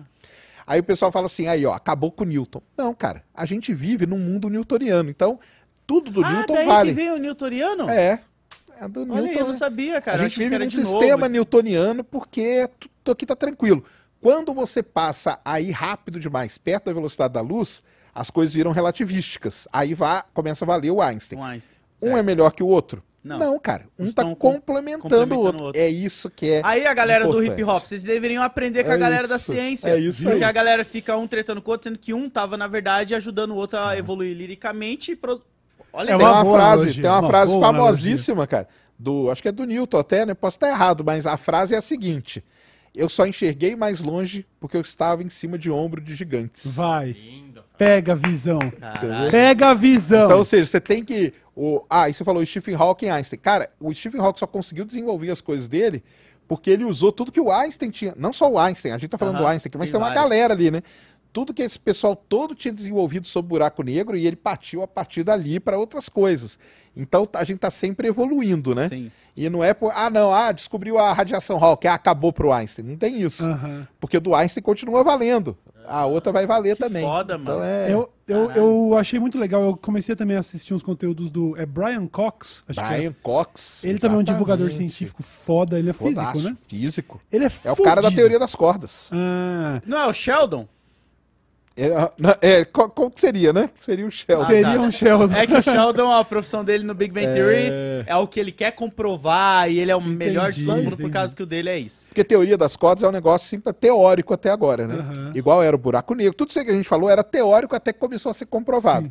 Teoria das cordas a gente não tem a verificação, Uhum. que é o importante. Aí o Brian Cox é um desses caras aí, famosinho. Brian Green é outro cara também muito legal de ler e escutar. Esses caras aí da Aham. nova geração. Não, então, o que me, eu achei muito cativante é a atitude dele, porque ele tem uns vídeos que são tipo um, um aulão básico, onde estudantes do ensino médio mandam suas perguntas e ele responde de maneira muito simples. Da E isso, para quem, que, pra quem manjar do inglês, provavelmente deve ter conteúdo legendado disso. É uma introdução muito legal a conceitos que, se você for ler, às vezes, um artigo, vai ficar meio pá, né? Mas o cara explicando para um adolescente, você vai entender e fica muito legal. E quando ele se pega numas perguntas um pouco mais assim, às vezes não tem resposta, a, a abordagem é sempre de que é, pô, a ciência é sobre curiosidade mesmo, é sobre, pô, não sei, mas eu vou descobrir. Não tem essa de. Você não entra com ego nisso, Sim, ou nada, sabe? Exato. Ou uma- o cara vem com uma teoria dessa, ela vai ser revisada por outros, e os outros vão tentar provar que ela tá errada, inclusive, né? Tipo, mano, vamos ver se é isso mesmo. Então, várias pessoas vão testar, assim como foi com Einstein e tudo. E, então, é muito legal ver esses caras falando, porque não existe problema nenhum em não ter respostas ainda para as coisas. A gente tá tentando, e ele, inclusive, incentiva, porque quando a- o adolescente faz uma pergunta para qual ele não tem resposta, ele fala: quem sabe não é você que vai se formar, foda. estudar e conseguir descobrir isso pra gente. Caralho, Tá você ligado? planta sementinha pro cara isso. já. É, ele tem um programa na BBC, se não me engano, né? E o Brian Cox é um cara sensacional. Aí vão atrás Uhum. do conteúdo dele, que é demais mesmo, os livros e tudo. E ele explica muito bem. E é isso mesmo, cara. A ciência, ela tem. Que o pessoal. ah, é... é isso que a gente tenta explicar, né? Do lance, por exemplo, de ciência e religião, né? O cara fala, ah, mas você acredita nisso? Então, cara, eu não acredito em nada, não. Entendeu? A gente pega o que foi feito e vê se vai funcionar. E testa. Cara, se não funcionar, beleza. Aliás, tem gente que até prefere. Grandes descobertas aconteceram quando as coisas não funcionaram. Aí não funcionou que os caras foram atrás de, de outras coisas. Ah, e descobriram. Ó, descobrimos graças à coisa lá atrás que não funcionou. Que foda. Então é assim. E uma outra coisa muito importante, se alguém chegar e falar assim, ah não, a ciência respondeu isso 100%. Sabe? Essa frase está totalmente errada, cara. Porque a ciência ela nunca responde um negócio 100%, entendeu? Sempre tem incerteza nas coisas, porque são medidas que são feitas e tudo, e tá tudo aí sujeito a ser testado, provado, comprovado, como a gente falou aí de várias coisas. né? Então, Existiria, então, ainda que ínfima, a possibilidade de alguém um dia explicar o universo melhor e falar, cara, a teoria da relatividade meio que estava equivocada. Parecia muito ser a, a- a versão final das coisas, mas vocês não levaram em consideração esse aspecto e isso, na Então. verdade, é isso. Mas hoje nós estamos passando por isso. Hoje existe um, um negócio chamado crise cosmológica. Tá? Certo. É um negócio legal pra caramba. Primeira coisa, distância. Distância é o negócio mais difícil de medir no universo. Tá? Por quê? Quanto mede esse microfone? Você pega uma régua e mede. Certo. Certo. Beleza. Que régua que eu uso para medir coisa que está muito longe no universo? A gente Aham. não tem essa régua. Então o pessoal vai atrás de determinadas réguas no universo. Uma delas é a explosão de supernova. Supernova é uma estrela que vai muito grande que morre numa explosão muito violenta. Quando aquela explosão dá, ela brilha mais que uma galáxia inteira. Então é um brilho muito marcante que eu- se eu conseguir ver aquilo, opa, eu consegui medir a distância perfeitamente. Porque eu tenho um negócio que brilha muito. Certo. Então o pessoal começa a descobrir essas réguas aí. Aí, olha só o que, que descobriram. É, a gente falou que o universo está expandindo de forma acelerada. Mas quanto que é isso? Aí os caras medem de um jeito e dá um valor. Medem de outro jeito. Era para dar o mesmo valor, porque a gente está no mesmo universo. Dá um valor totalmente diferente. Hum, O que está acontecendo? Isso aí, esse, esse, esse negócio chama-se constante de Hubble. O Edwin Hubble, um astrônomo famoso, certo. ele descobriu um valor lá, uma constante, que é o seguinte: o universo expande a 75 quilômetros por segundo por megaparsec. Megaparsec é milhões de anos-luz. Então é assim, uma coisa que está a milhões de anos-luz, ela está acelerando para longe da gente a 70 quilômetros por segundo. Certo. Só que se você faz a medida de outro jeito, dá 80. Então tem um erro muito grande. E esse erro a gente não sabe explicar. Será que é o modelo que a gente está usando para explicar o universo que está errado? Uhum. Pode ser. Será que é a medida que a gente não consegue fazer? Então se criou. Hoje a gente está vivendo isso. Essa crise. Chama-se crise cosmológica. O pessoal usa. Tá quebrando esse a termo. cabeça pra isso aí. Estão Olha quebrando aí. a cabeça. Como será? Será que o James Webb pode ajudar? Será que um outro, a gente vai precisar de uma outra medida? Então o pessoal não sabe. Então, eles vão fazendo medidas, fazem de um jeito, fazem de outro, tá lá a diferença. Fazem de um jeito, fazem de outro, tá lá a diferença. Não, não encontra um valor. Já tentaram medir de um outro jeito, deu mais ou menos no meio. Falou, ih, cara, não, esquece esse jeito aqui, vamos manter só os dois, entendeu? Caralho. Pô, então fica aí o recado pra você que tá em casa. Ajuda os caras, mano. Ajuda os caras. Vai é lá aí, cara. estudar, É fazer uma Adolescente, medida. considere mesmo uma carreira aí na física, É, mano. Por isso que a gente Coisa quer estudar linda, galáxia, velho. quer observar. Quanto mais a gente observar, mais dado a gente vai ter para alimentar esses modelos que, que cuidam do universo e tentar resolver isso aí. Isso é uma crise hoje. Ah, mas isso aí muda minha vida. Cara, isso assim, não vai mudar a sua vida aí hoje, não. Mas ela muda muito a maneira como a gente entende como as coisas aconteceram Aham. e tudo mais. E o mais importante, puxando aquele lance da aplicação. Os caras fazendo isso, o spin-off disso vai te ajudar muito, entendeu? Sem dúvida. Então, equipamento, Inclusive- sensores e tudo. Inclusive, o método que a gente usa hoje pra saber o que é um metro, ele mudou, É né? No passado você tinha um metro definitivo ali, sei lá, ele ficava preso em alguma masmorra. Isto aqui é um metro. E hoje você calcula a dis- é, é, é, a Pelo medição laser e tal, com isso aí, base né? na velocidade, na distância que a luz leva pra viajar num tempo X. É, isso É? aí. É, isso é um metro. Caralho, eu achava que era assim. ó. É, Não, no é, começo era, no começo era No um começo pedaço era. de pau lá que me O quilo, ele ainda é essa parada, né? Você tem essa versão do quilo armazenada em masmorra. Você tem a original que tá lá na França, se não me engano. que é. E alguns backups pelo mundo, ó. Isso aqui é um quilo. E aí não tem como você ter a precisão, porra, atômica, porque o, tudo, tudo que é sólido dissolve no ar, né? É poético, né? Mas não tem como. Mas o metro, ele, ele deixou de ser essa versão arcaica, que era uma, um metro de referência, para ser uma parada 100% científica. É quanto tempo, a- qual é a distância que a luz viaja no tempo X ali. Pô, mas, mas pera aí, agora é, é muito confuso pra mim, porque quando eu comprava rabiola de pipa, eu falava pra tia, dá um metro. Dá um metro. Aí ela estica Era no bracinho, ti, é, pois é. E pá, aí a... Se a, se, a, se a moça que vendeu rabiola de pipa fosse responsável por fazer um cálculo de um foguete, ela ia falar em luz. ia, ia dar errado. Acho que ia dar errado. Ah, ia dar errado essa... Ia é. dar errado esse Ela braço assim, dela tia, aí, ó. Tia, você que vende por metro de braço, porque isso é bagulho imperial, tá ligado? Aliás, é, esse a negócio... vendedora da loja, tipo, tinha. Era tipo menos de um metro e meio, tá ligado? É, então. Aí ficou no bracinho. Aliás, esse bagulho de medida imperial, de polegada e pés e o Certo. caralho, É disso. olha como é ridículo. Ridículo não, é ridículo mesmo, é ridículo. Ah, não, você vai acabar Você, com o nosso você, bagulho. tem, você tem todos esses métodos para se chegar num metro, né, no sistema métrico. E como que é, qual que é o método para se chegar, por exemplo, na distância de um pé ou de uma polegada? É uma conversão a partir do metro, certo? É. Quer dizer, o sistema imperial nada mais é do que um passo a mais em cima do sistema métrico. O sistema imperial, para ser preciso, ele depende de uma conversão a partir do sistema métrico. preciso, é. Então essa tiazinha aí, ela tá usando o sistema imperial, medindo a distância com o, O braço, braço. Tá ligado? Aqui, Tá um braço de rabiola, é isso aí. É, a gente media assim um metro. Caraca, cara. Eu, eu aprendi muito sobre essa parada do, de, de, sei lá, lançamento de foguete e tal, jogando o Kerbal. Sensacional. Kerbal Space Program. Ah, o do bichinho que você É, joga. o Jovem Nerd já fez umas gameplays e se Já, você... Eu já narrei lá um deles lá. Foda, é foda. demais. Se você tiver por fora aí, eu recomendo mesmo que, que baixe agora na Steam Kerbal com K, Kerbal Space Program.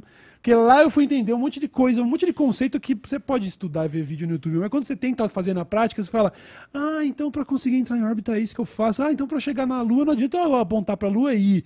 Porque a viagem vai demorar, então eu tenho que apontar onde ela vai estar no final do- da jornada. Exatamente. Com base na, na influência gravitacional. É muita coisa, tá ligado? E aí na prática fica muito legal de observar Que também. Foda, cara. Porra, eu mas recomendo. isso que o- vocês estão falando é o lance que volta no que ele falou, né? De você trazer exemplos e colocar a pessoa ali Isso. dentro daquele universinho do que é familiar pra ela, tá ligado? É. Que nem eu falei agora da rabiola. Pra mim, eu entendi porque eu tinha essa referência da infância de quando eu comprava o bagulho e aí a tia fazia o metro aqui e aí agora eu tô descobrindo. Isso é muito legal, cara. É, aí tenta fazer um acoplamento no Kerbal, cara. É, um O rendezvous. cara que vem xingar lá, é, o cara que vem xingar e fala, ah, cara, esse negócio aí dos caras acoplando, coisa mais fácil do mundo, não sei Parça. porque. Faz lá um pra você ver. Porque assim, né? você- quando você vê filme de espaço, você vê ficção científica, você pensa, tá, o cara tá lá e vai vir a outra nave e vai encostar nele. Certo. Você não vai considerar que pra estar em órbita ele tá viajando a 27 mil quilômetros, no mínimo, né? No mínimo. Isso, no mínimo. E Então, você tem que ter, imagina, como que eu faço agora? Eu tenho lá a estação espacial e eu vou lançar o novo Falcon 9 para levar a astronauta para lá. Certo. Você acha que eu vou fazer o quê? Ela tá parada lá no céu, eu vou mandar ela para lá. Ela tá viajando, ela tá dando quantas voltas ela dá na Terra por dia? 16. 16 voltas no mundo por dia. E aí você tem que lançar essa parada sabendo exatamente o ponto que você vai encontrar com Nossa. ela. E não é o ponto assim, tipo, então quando ela estiver passando, eu subo e pego ela. Não, você vai ter que chegar na velocidade que ela tá. Então imagina, você vai ter que. Aquela porra tá assim, ó. Você vai ter que lançar um negócio. Sabe quando você quer entrar na corda, o cara tá batendo na É corda, isso você mesmo. tem que entrar na. Opa, opa! Você tem que pegar no, no- no exato momento e fazer o ajuste fino. É um bagulho. Nossa, é mano, Mas isso pra você ver, ele já tá num nível tal que a gente consegue fazer um lançamento pra estação espacial em três horas. Chegar na estação em três horas. é, Olha olha, isso. isso. Deixa eu fazer uma velho. pergunta. Olha Pra isso. quem vai fazer os lançamentos, como que é a observação deles pra isso? Existe tipo uma gamificação assim, igual do Kerbal, onde Tipo, eles mexem assim no computador, eles softwarezinho veem o visual? trajeto, é? Ou não, é tudo por cálculo mesmo? É tudo cal, é tudo automático, cara. Ah, hoje. Os foguetes e tudo se acoplam, desacoplam, é tudo automático. Tem o comandante lá, porque se der chabu, ele assume manual. Aliás, nas últimas vezes de acoplar astronauta na estação da nave russa, foi o cara que teve que assumir na hora. Ah, é? É, porque o sistema lá, tem um sistema que, que meio que liga, né? Na hora que tá chegando perto, um sistema reconhece o outro e eles vêm pra se juntar. O sistema deu um pau, o cara pe- pega manual aí, comandante. A moça da, da NASA fala. É Ele mesmo. pá e vai Que manual, Era, era da, da Soyuz. Da Soyuz, a Soyuz fazia. E o mais legal que eu lembro de você, porque não gosto de robô, né?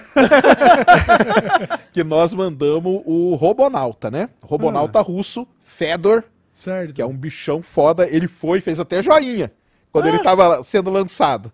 É mesmo? É, ele fez até joinha. Forgado. Era o Fedor, ele é um humanoide, assim, um robozão. Ele foi sozinho na nave e a nave foi acoplar automático. Não é tudo automático? Aham. Então foi. Na hora de dar acoplar automático, deu pau. Hum. E aí? O Fedor não assumiu. Eu falei, assume agora. Vai, você não é o Vai, pá? é, Você não é o robô, seu babaca? Exatamente. Você não é o robôzão Fedor? O Fedor, será que é em homenagem ao Emelianenko Fedor? Lutador Ah, né, cara? Acho que é um nome russo bem comum. É tipo Você João, falou né? que ele era fortão, eu pensei, mano, só É, pode né? ser o E ele Fedor. foi ele, é grandão do- e tal. Caralho. E aí voltaram e guardaram ele numa caixa. Não deixa esse cara Ih, guardado. agora ele tá lá aposentado, tá ligado? Olha aí, Ficou lá. palhaço, Caralho. babaca. Pô, mas imagina como que é a cabeça desses astro... Tem, deve ter um puta tratamento tratamento, né, Pra você poder sair, psicológico, eu tô falando assim, tipo, terapia, os caras. Nossa, Porque, ser. mano, você entra no niilismo foda ali, né?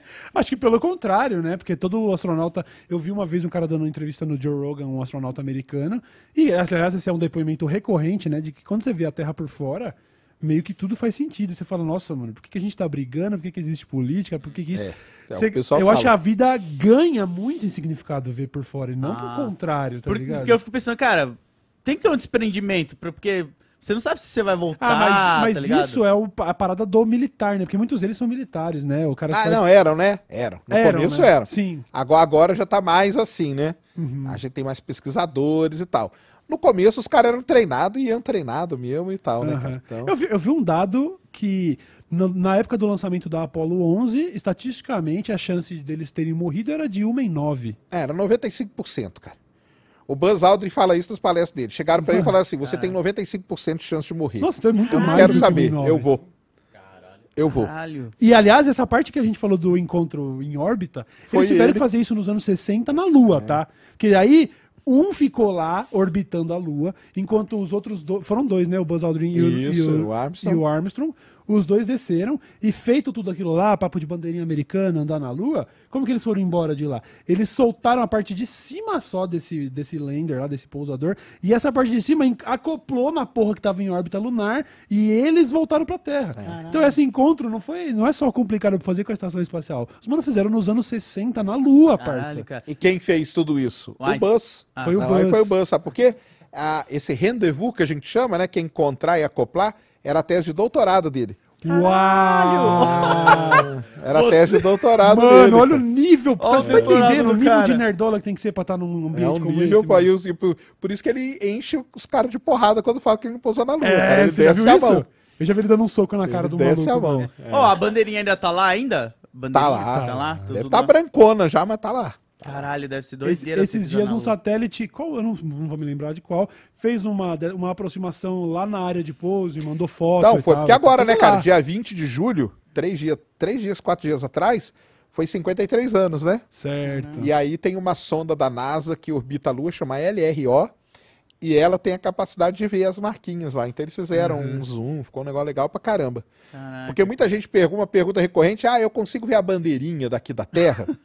Não consegue, cara. Você consegue fazer a conta, a gente precisaria ter um telescópio com 150 metros de diâmetro o espelho dele para poder ver a bandeirinha lá na Lua. Cara. Pô, será que um dia os caras faz só pra virar atração turística e. Cara, E o, ma- o maior da Terra hoje, só pra você ter uma, uma escala, ele tem 10 metros. Nossa, tem que, tem que ser 150. É, 150. beleza. É. Melhor ir pra lua mesmo. Melhor Dá pra menos Lua, trampo. Tá. Eu lembro daquele vídeo dos tiozinhos. Você acredita como foi pra lua? Não, não tem porta lá. Como que os caras entraram?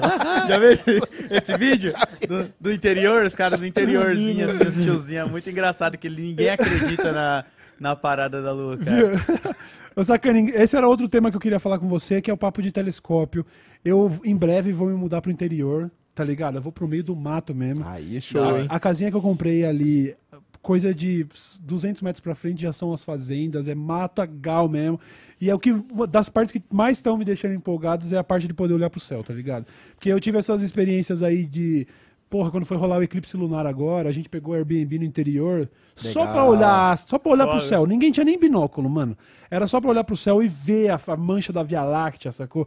Ver, a- você pega o aplicativo e fala, caralho, ali é Marte. E aí você fica, eu não sei se, dá- se eu tava imaginando ou não, mas eu falo, mano, parece que tá até mais avermelhado mesmo esse astro aí, deve ser Marte pra caralho, não sei o quê. E eu sempre... Assim, quando você vai pra fora da cidade, você vê mesmo. Você vê as cores, né? Dos astros, Sim, elas. Eu que você conseguia ver. Eu, eu ficava forçando a visão e falava, falava, mano, tá um pouquinho mais avermelhado, é Marte mesmo. Eu não sei se eu, se era. Se eu conseguia mesmo ou se eu tava querendo, né? Mas enfim. Faz tempo já que eu tô nessa do, mano, eu preciso comprar um telescópio. E quando eu me mudar, mano, eu vou, eu vou comprar. E aí, eu não sei se. Eu não, eu não conversei isso com você no- quando eu fui no seu, né? No Ciência Sem Fim ou não? Acho que sobre não. o telescópio. Pô, tem um. Eu, eu, eu procurando assim na internet, é uma gama gigantesca de opções e tal. Por onde eu começo sendo 100% leigo? Eu tô indo pra Itupeva e eu quero ver o céu, mano. Cara, telescópio é o seguinte: a primeira, a primeira coisa que a gente fala é observe um dia num telescópio. Já observou alguma vez? Não. Então, observe uma vez só Aham. para você ter. Porque assim, é, frustra muita gente. Eu imagino. Vou falar que frustra muita gente. Primeiro, porque nós estamos acostumados com essas fotos que a gente vê na internet e tal, né, cara? É, lembre que o que você vai colocar ali primeiro é o seu olho, Aham. né? O seu olho ali. O seu olho não é uma câmera, ele não fica aberto o tempo todo, o seu cérebro não fica captando luz para depois processar. Então, o que você vai ver ali é o que você vê. É muito sensacional. O dia que você vê Saturno, por exemplo, Aham. no telescópio, é uma imagem que não vai sair da sua cabeça. Então, Isso aí eu cara. te garanto. Não, então, eu Porque tenho, isso vai parecer que é uma pintura, porque foi pintado ali. eu tenho certeza que eu não ia me decepcionar, porque eu também acompanho lá o subreddit, o Space Porn. Sim. É, Todos os subreddits de, de, de galera entusiasta de astronomia, e eles postam os seus registros pessoais, Sim. tipo, olha o Júpiter numa noite de verão. E é uma manchinha, É isso aí, é isso aí. E aquilo eu já acho espetacular. Eu falo, Ah, caralho, então imagina beleza aí. você olhar pro telescópio e conseguir ver o anel de Saturno, ainda que seja borrado e. Fra... Isso deve Show. ser espetacular, tá ligado? Então, a primeira coisa é isso, é ter essa consciência. Beleza. Te- tendo essa consciência, aí, BK, aí pode. Aí é o seguinte, cara. Telescópio. É, a analogia pro telescópio é a seguinte: ele é um balde de luz, Certo. tá? Então, assim, quanto maior, melhor. Porque quanto maior o balde, mais luz vai caber dele, né? Mais água cabe, Certo. mais luz vai caber nele. Então, o, o grande Paulo Castelo, o cara que tem um, tipo, um observatório na casa dele, ele brinca e fala assim: compre o maior que o seu dinheiro consiga comprar. Certo. Essa, Ponto essa- final. não, não tem problema, entendeu? Se você já passou por essa iniciação, que você já tem essa ideia, Aham. compre o maior que o seu dinheiro puder comprar e o lugar que você puder colocar também. Lógico que as coisas vão ficando complexas e tudo, entendeu? Mas, cara, tem telescópio muito bom. Compra um refletor, entendeu? Você não precisa, se você já tem essa ideia, a gente sempre fala pro cara, compra um refrator que é mais barato, uns 60 milímetros, porque, cara, se você olhar e se decepcionar, você não perdeu tanta grana assim, Entendi. entendeu? Nós estamos falando de uma faixa. Pode jo- joga a cifra na cara do teu pai agora. Cara, vai. não, tem, te- tem telescópios assim que. Telescópio é uma coisa cara. Aham. Infelizmente que no Brasil é caro pra caramba. Então, assim, um telescópio esse 60mm tá aí na casa dos três pau e meio. Certo. não é barato, entendeu? Quase não é um- barato. É, se você. A última vez que eu comprei uma Canon era tipo uma câmera de vídeo assim, Isso. tava ali nos 2K, 2K. É um pouquinho mais, é. É um pouquinho mais. É isso aí. Ah, mas Aí- eu, eu achei barato, eu ia falar mais, mano. É. uns 10, 15. não, aí Não, você vai 10K pra você já telescópio. entra- É, Aí, aí você já entra naqueles na que, casa dos 10, 15 mil, aí você vai comprar um telescópio bom. Desses que bom. tem até o. Você digita lá, Júpiter e o filho Sim. da puta fica seguindo. 15 o pau, ele- você já Quanto tem. você quer gastar num telescópio, É, Cauê? Mano, na gastar? moral, quando eu, eu, eu não sei ainda quanto eu vou gastar pra me mudar, né? Mas assim, se você me falasse que, que com 10 pau eu compraria o melhor telescópio, eu estaria disposto a fazer uma loucura.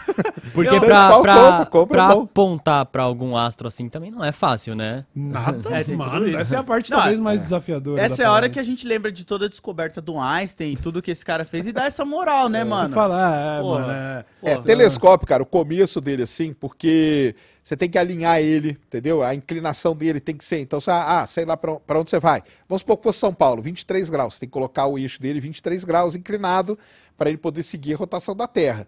Não é você meter o telescópio aqui, aí você não vai achar astro jamais. Você Porra, fica procurando, nem né? a Lua brincar você consegue achar, entendeu? Aham. Então você tem que colocar ele apontado, você tem que saber onde que é o norte, sul, leste, oeste, apontar ele para o lugar certo, pôr na inclinação certa e aí você começa. Esses que tem esse sistema, a gente chama de sistema go-to. Você vai ali e digita Júpiter e ele vai sozinho. É, E aí, se você estiver fazendo para. uma astrofotografia, você coloca uma longa exposição ali e o Pronto. próprio satélite, o, O próprio telescópio fica acompanhando, tá fica acompanhando, acompanhando, pra você isso aí. fazer. Muito doido. Aí, para ter esse sistema, porque telescópio também tem duas coisas. Uma coisa é o tubo, aonde você vai olhar e tal. A outra coisa é o famoso tripé, Certo. só que na astronomia a gente chama de montagem. Certo. que ela tem que ter é, todo esse mecanismo, tem que ser computadorizada e tudo. Então, para você ter um equipamento desse bom assim, vai ser na casa de uns 15 pau. É. Entendeu? Então, eu não vou pra todo 15 jo- pau agora, não, tá bom? Vai ser na casa já- de uns 15 pau. Aí você É. vai comprar um bom mesmo, já vai com uma câmerazinha e tudo, você vai poder fazer streamar. Aí. Pô, vamos fazer. E aí, Ai. permutinha, felas? Vamos Aí, aí? ó. Cha- ch- Caraca. Chama na, chama na permuta, Camila? Manda uns e-mails aí com uns telescópios aí, mano. Tá aí, já, eu, eu indico pra você, cara, celestron.com.br. E aí, A Celestron? live. galera da. Celestron, que é parceira vai. nossa. Vamos Aí, chegar? ó. Arrasta pra cima aqui, ó. Arrasta pra cima aqui, Celestron. Vou, fa- vou, falar, com- vou, Celestron. falar, vou falar com o Alexandre. Vou falar com ele. Vou falar com Nossa. ele. Pô, falando em Alexandre, o Jovem Nerd comprou um muito Comprou, massa. eu que dei a, toda a consultoria pra ele, viu? Aquele Você vai me dar lá? consultoria quando eu falar de Kim Claro, Nossa, é, estourei, Claro. foda. Estourei. Eu dei toda a consultoria. O Jovem Nerd comprou um, te- um Celestron legal pra caramba, de 8 polegadas, com um sistema e tudo. Eu indiquei pra ele a câmera. Ô, espera, tudo. peraí, você tá, você, tá, você tá ganhando essa. Ah, a gente Já tá falou, marcado o churrasco na casa do É pai, isso, é, pronto, pro, pro bora. Sacanin lá montar o telescópio. Tem tudo. inclusive a ver com isso que eu ia falar. Lá no Flow a gente tava e a gente falou sobre como ter. Com... sobre- Ixi, alô, sobre como ter contato vale mais do que ter Sim, dinheiro. né? exatamente. E aí, no- nesse momento, eh, a consultoria da minha churrasqueira da casa está sendo feita pelo Bruno Salomão, do Cansei de Ser Chefe. e a consultoria do meu telescópio está sendo feita pelo Sérgio aí. Sacani, do Space Aí, ó, Today. show de bola. Então, assim, urge a necessidade de um churrasco na minha casa pra Juntando. gente fazer Vamos, isso, vamos fazer, tudo isso. Caralho, Nossa, foda, que incrível, foda, que foda. incrível. É, o do Alexandre, eu que. Ele, ele veio procurar. Ah, cara, eu quero comprar um telescópio nessa faixa aqui e tal. Eu fui conversando com ele, ele comprou, montou, me mandar. Pô, e agora? O que, que eu faço? Monto aqui, faço assim, faço assado. Aí eu falei, ó, já compra uma câmera também. Ele falou, ah, não, eu quero olhar no olho. Eu falei, beleza, olha no olho e tal. Aí depois falou, é, acho que eu vou querer a câmera também. É, não tem jeito. Aí é indiquei a câmerazinha pra ele. É que ele tá lá também, é mais barato, mais fácil, né, cara? Sim, sim, Pô, sim. ele tá do ladinho de Cabo Canaveral ali, né? Ele Pô, consegue ver os ele lançamentos. manda as fotos assim, ele fala, eu perguntei pra ele quando a gente foi gravar uns Nerdcast atrás, e ele falando como é foda, tá ligado? Você tem esse sentimento de você conseguir olhar Sim. a Aham. parada, tá ligado? É, ele põe lá, ele faz as fotos da lua, os negócios da lua. É legal pra caramba. muito massa. cara, é um negócio sensacional, cara. Porque É, vi- o negócio, cara, é que é um caminho sem volta. Aí. Imagino. Tudo, tudo, tudo é assim. Isso é um caminho sem volta. Imagino. É igual Porque aí você vai sneakerhead, que- charuto. é. Porque aí você É, vai é, querer, é. você vai querer uma câmera melhor, fala, pô, cara, se eu... E aí você entra nesse mercado de telescópio, Nossa. porque tem um mercado muito maneiro de telescópio, toda a galera, Sim. de, os amadores aí que a gente faz isso aí, é... Pô, comprei um, cara, não quer vender, trocar, aí você com isso, você, passa de um de 8 polegadas, que a gente mede o telescópio, de 6 polegadas para 8, para 10, para 12, para 14, entendeu? Aí na hora que você começar a ver os detalhes nas crateras da Lua, detalhe na, na, na- em Júpiter ali, Nossa. fala, pô, mas se eu, se eu investisse um pouquinho a mais, eu ia ver a manchinha ali. Aí você vai, cara, quer saber? Investe. Cara, os caras são... Então, acaba casamento por conta disso. acaba. Cara, é, é- sabe como que é, né? Hobby, Uhum. o problema do hobby é que ele não tem fim, Não cara. tem limites, mano. E esse aí não tem, porque é um negócio que vai te empolgando de uma maneira que você, cara, pô, ah, mas mais um pouquinho, eu pego o maior, vou Uhum. ver, então vamos lá, vai. Não, se eu, Caralho. se eu parar de comprar skin de Valorant, eu consigo financiar um telescópio. Relaxa. Aí, ó. Vai dar certo. E, é- e sabe o que é muito louco? Você pode fazer isso virar um conteúdo, cara. Boa. Ainda fazendo É as aí. lives. É, as- eu já fiz várias lives transmitindo a lua por telescópio e muito tudo. Ou com- e tem muito, cara, porque tem. Você pega Júpiter, você ficar a noite inteira, você. Júpiter demora 10 horas pra girar em torno dele todo. Se você pega uma noite boa de 6, 7 horas, você vê a rotação de Júpiter ao vivo com a galera ali, as luazinhas passando na frente dele. As, as luas Cara, galileanas. Galileanas. Isso aí. Cara, O isso aí vira um. Você tá ligado que o Galileu, essa, ela chama luas galileanas porque o Galileu já tinha visto essas luas de Júpiter. Que ano é isso, mano? 1610. Ele viu a Tá? nu? Não, Não, ele- 1610. Ele, ele, ele estava desenvolvendo o telescópio. Ele tava com um telescópio pequenininho e ele já viu. As luas de Júpiter você vê é fácil. Não, com um telescópio bom assim, você vê legal. Você vê até detalhe dela, cara. É legal pra caramba. Nossa, que incrível. Cara, Inclusive, é, Natal da Europa lá que dizem que Pode ter vida. por causa da. Olha só o que eu tava aprendendo esses dias. A, a Europa teria água líquida por causa da, da, da, da, da- atração gravitacional ali de Júpiter, né? Fricção, que a gente chama. É, não porque ela tá sendo aquecidinha pelo Sol, mas é porque ela tá ali perto de um astro muito massivo. Então o gelo, né? Se você aperta o gelo o suficiente, ele liquifica, né? E aí você tem essa parte ali do, do- do- dessa essa lua, a Europa, que teria embaixo dessa superfície oceanos de água. E que a gente não conseguiu ir lá ainda ver, mas que pode ter vida lá. Pode ter. Vai uma missão agora chamada Europa Clipper no ano que vem pra lá, pra estudar, pra detectar esse oceano, pra ver se tem condição, pra no futuro ir lá uma pousar. A, a ESA, que é a Agência Espacial Europeia, vai mandar uma chamada JUICE pra poder estudar essa lua também. E outra dica aí, assistam um filme chamado Europa Report. Já viram? Não. Não? Então assistam lá. Pô, tem Depois- é a capacidade de ter peixe, esses bagulho lá? Ou... Não, Opa, não assista o filme. Então, não sei se Pô, peixe. não vai vir com usar as sereias, não, né? Não, é Encélado. loucura. tem uma outra lua, a lua de Saturno, no caso, chamada Encélado, que também tem esse sistema, oceano, mesma coisa de Europa, né? elas ficam muito perto, elas vão fazendo esse movimento aqui e isso derrete o gelo ali. O, o cara da NASA, o dia que ele foi mostrar que Encélado tinha oceano, tinha os componentes químicos ali que poderia ter vida, na apresentação dele na NASA, sabe o que, que ele colocou ali? Camarãozinho. Um camarãozinho. Mano, imagina uma porçãozinha de camarão de encélado. Aí, ó. Caralho. Por isso que eu falo, essas vidas, cara, vida simples, deve ter aqui no sistema solar, oceano de Europa, de Encélado, deve ter. Caralho. Porque tem as Caralho. condições aí pra isso. Doideira, né? Muito Ô, uma parada que eu ia perguntar pra você em off antes, você falou, você trabalhou no meio do mar lá, né? Largado lá. Trabalhei embarcado muito tempo, cara. E como que era, cara? Porque eu, eu tenho medo, tá ligado? Do- O espaço, eu tenho medo pra caramba. Mas o mar me dá mais medo porque ele é palpável, né? Eu posso ir lá e ver Sim. o mar, tá ligado? Não que eu não vá ver o espaço. Vocês entenderam? Eu posso Eu ir lá. Entendi, entendo. entendi. E eu lembro que na época que eu trampava no Omelete, eles estavam com a pira de fazer CCXP Cruzeiro. Que ia ter uma CCXP que ia ser no Titanic deles lá e ia dar a volta no mar. No Mano, Titanic Você vomita. É, eles tinham um você vai barco, tá vomitar ligado? uns três dias, depois você fica bom. E você entendeu? ficava fazendo o que lá? Tipo, Não, eu trabalhava, trabalhava em plataforma, né, cara? Explorando petróleo, né? Minha área aí de, de trabalho mesmo é essa. E trabalhei muitos anos embarcando. Embarquei no, embarquei no Golfo do México, aqui na costa brasileira, em vários lugares, e entendeu? quanto tempo você ficava lá Assim, no meio do... do- Cara, eu já cheguei a ficar 40 dias embarcado, mas depois eu comecei a embarcar para trabalhos específicos, uma semana, 10 dias, 12, 3 dias, entendeu? Pô, o, o céu no meio do mar deve ser maravilhoso de olhar. Cara, não é tanto é mesmo. por conta do. Você tem a umidade. Ah, Então isso tá. atrapalha um pouco observar o céu. Certo. O céu em cima aqui, ele é legal e tudo mais. Só que em plataforma especificamente tem muita luz. É uma Entendi. cidade, né? É uma cidade no meio do mar. Então, no- o pessoal fala, nossa, o céu devia ser maravilhoso. Tem momentos que você pega determinados barcos e tal, aí o céu fica legal, mas a umidade atrapalha bastante. Aham. Então, por isso, para observar o céu, a gente tem que ir para lugar seco. A umidade, ela atrapalha. Daí a ideia de, de que eu comecei, cima das... que eu comecei a ser cativado ultimamente pela ideia de viajar para Atacama, por exemplo, só Exato. para fazer Melhor isso. céu do mundo, né? Caralho, por quê? Como assim? Porque você tá num deserto de sal ali, é tudo seco pra caralho e tal, e ali você tem, não tem poluição luminosa nenhuma, que você tá no deserto. É lá que aparece aquelas auroras boreal lá? Não, Não. a Aurora Boreal você Lá tem é que ir lá pro na norte. Noruega. É. Hum. A Aurora Boreal você vai ter que ir lá pro norte, Noruega, Islândia, Isso. Finlândia, o cacete. Até em pontos dos Estados Unidos daria. Já vi gente observando a Aurora Boreal de tipo de Tem, Minnesota. dependendo da, dependendo da tempestade magnética que chega, sim. Agora, o Atacama é demais, cara. Vai lá para São Pedro do Atacama. Adoraria. Lá tem um tour astronômico espetacular que você observa assim, falam que eu nunca fui não, só vejo pelos relatos. O pessoal fala, cara, tem que ir lá um dia e tal.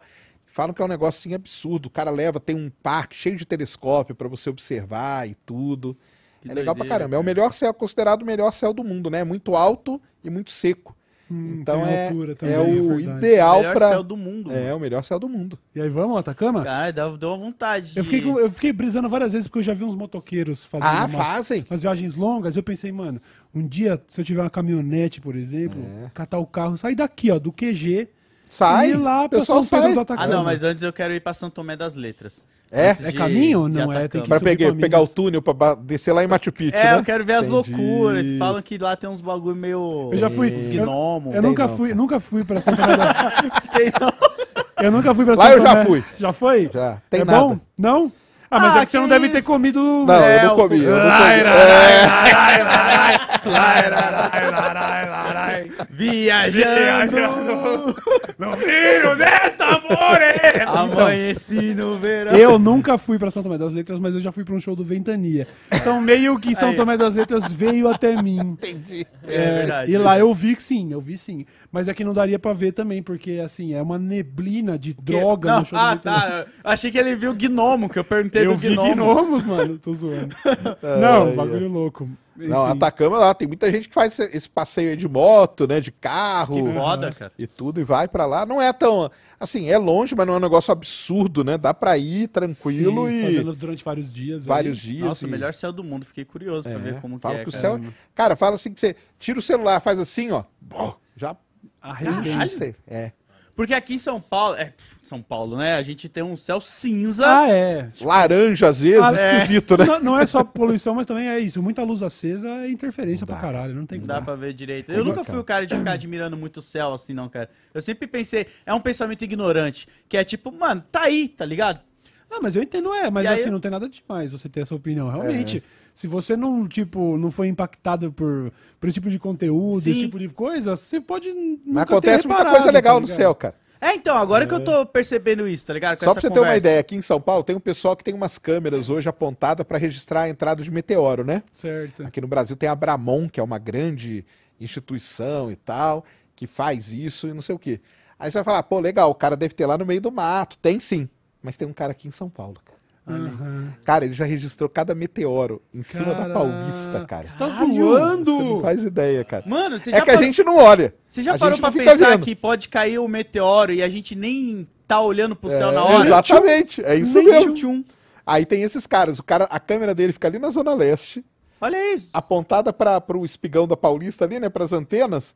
Ele me mostrou só aqui, ó, o dia tal, o dia tal, os puta meteoro lindo, cara. Só que ninguém vê, né? Porque ninguém vai ficar aqui em São Paulo, cara, ninguém vai ficar olhando pro céu. Sim. Mas com a câmera certa e tal, que, ela foda. fica registrando sem parar, Aham. o cara pegou várias coisas Que interessantes. da hora. cara. Caralho, e se por acaso um dia você estiver vendo e ele tem a caldinha, você tá vendo a caldinha, fica tranquilo que ele não tá vindo na tua cabeça. Agora, se você só vê o meteoro e não vê mais nada, e ele só tá Aí- crescendo, Exato. Aí "Ih, você se Aí já era. Eu vi, cara, eu vi o depoimento do Neil deGrasse Tyson falando isso, que ele tava, acho que na- na- em alguma região da Califórnia ali, que ele tava vendo uma chuva de meteoros e que um específico chamou muita atenção dele, que ele ficou contemplando, e que ele falava, nossa, olha, ele tá ficando mais brilhante. E aí que caiu a ficha, ele falou, peraí, se não tô vendo a cauda, é porque a cauda tá atrás dele, ou seja, ele tá vindo pra cá, tá ligado? E não- obviamente não aconteceu nada, mas ele falou que ele entrou em choque quando ele teve essa realização. Cara, já Falou, chegou Ih, a... não tem cauda, fudeu, tá vindo na minha cara. Já chegou a, a cair algum. Eu acho que isso é muito óbvio, né? Já deve ter caído meteoro aqui na Terra e a gente ter eles. Não de destruir, Sim. mas tipo. Que nem os dinossauros Meteoritos. Meteoritos que a gente chama. Ah, os do quando ele Chapolin, cai, né? quando ele cai, isso, aerolito, né? Aerolito do Aerolito. É legal esse negócio do aerolito, cara, porque antigamente tudo a gente chamava aerolito, sabia? Tudo. Ah, por causa do aéreo. É. Aí depois o pessoal dividiu. Então, meteoro é só a luz, tá? Só a luz que você vê no céu, aquilo ali é meteoro. Quando ele cai na Terra e você pega, ele virou rocha. Aí a gente põe o sufixo ito. Ito quer dizer rocha. Ita, ito quer dizer rocha. Então, meteorito é a rocha do meteoro. E quando ele está no espaço, sem ter entrado, sem ter caído, ele é meteoroide ou asteroide. Então o pessoal dividiu. Antigamente era tudo aerolito, viu? Ah, então o Chapolin não tava É. Não errado. tava errado, não, tava Lá. certinho. Essa música é muito boa. E- mas tem muitos, cara. Muitos caem toneladas por dia na Terra, tá? Toneladas de pequenos. Agora um grande e tal, aí é outro Mas papo. eles não têm nenhum valor comercial, não, né? Muito, Tem? muito. Tem um mercado negro, cara, de meteorito. Gigantesco. Caiu o ano 2020, no meio da pandemia, caiu um em Santa Filomena, aqui no interior do Brasil, aqui. Estourou durante o dia. Durante o dia. Não sei nem como o pessoal achou meu telefone, cara. O cara me ligou na hora. Sério? É, falou, cara, você é o cara que mexe. Eu falei, ah, o que que tá acontecendo? Cara, chuva de pedra. O cara falou desse jeito, pra você ter uma ideia. Chuva de pedra. Era durante o dia, que é um negócio raríssimo, deu um estouro no céu e começou a chover pedra. Foi um, um asteroide que explodiu na atmosfera em cima dessa cidade. E aí caiu um monte de meteorito. Foi pe- pego. Virou uma corrida para ir para essa cidade. O pessoal pegava e começava a vender 20 mil, 30 mil, Caralho. 40 mil. Sabia disso? Não sabia porra nenhuma, Virou- não fazia ideia, Existe um mano. mercado negro disso, cara, que é terrível. Tem, o pessoal tá tentando combater aí de várias maneiras, tentando regulamentar de certa forma. Mais uma dúvida que eu tenho.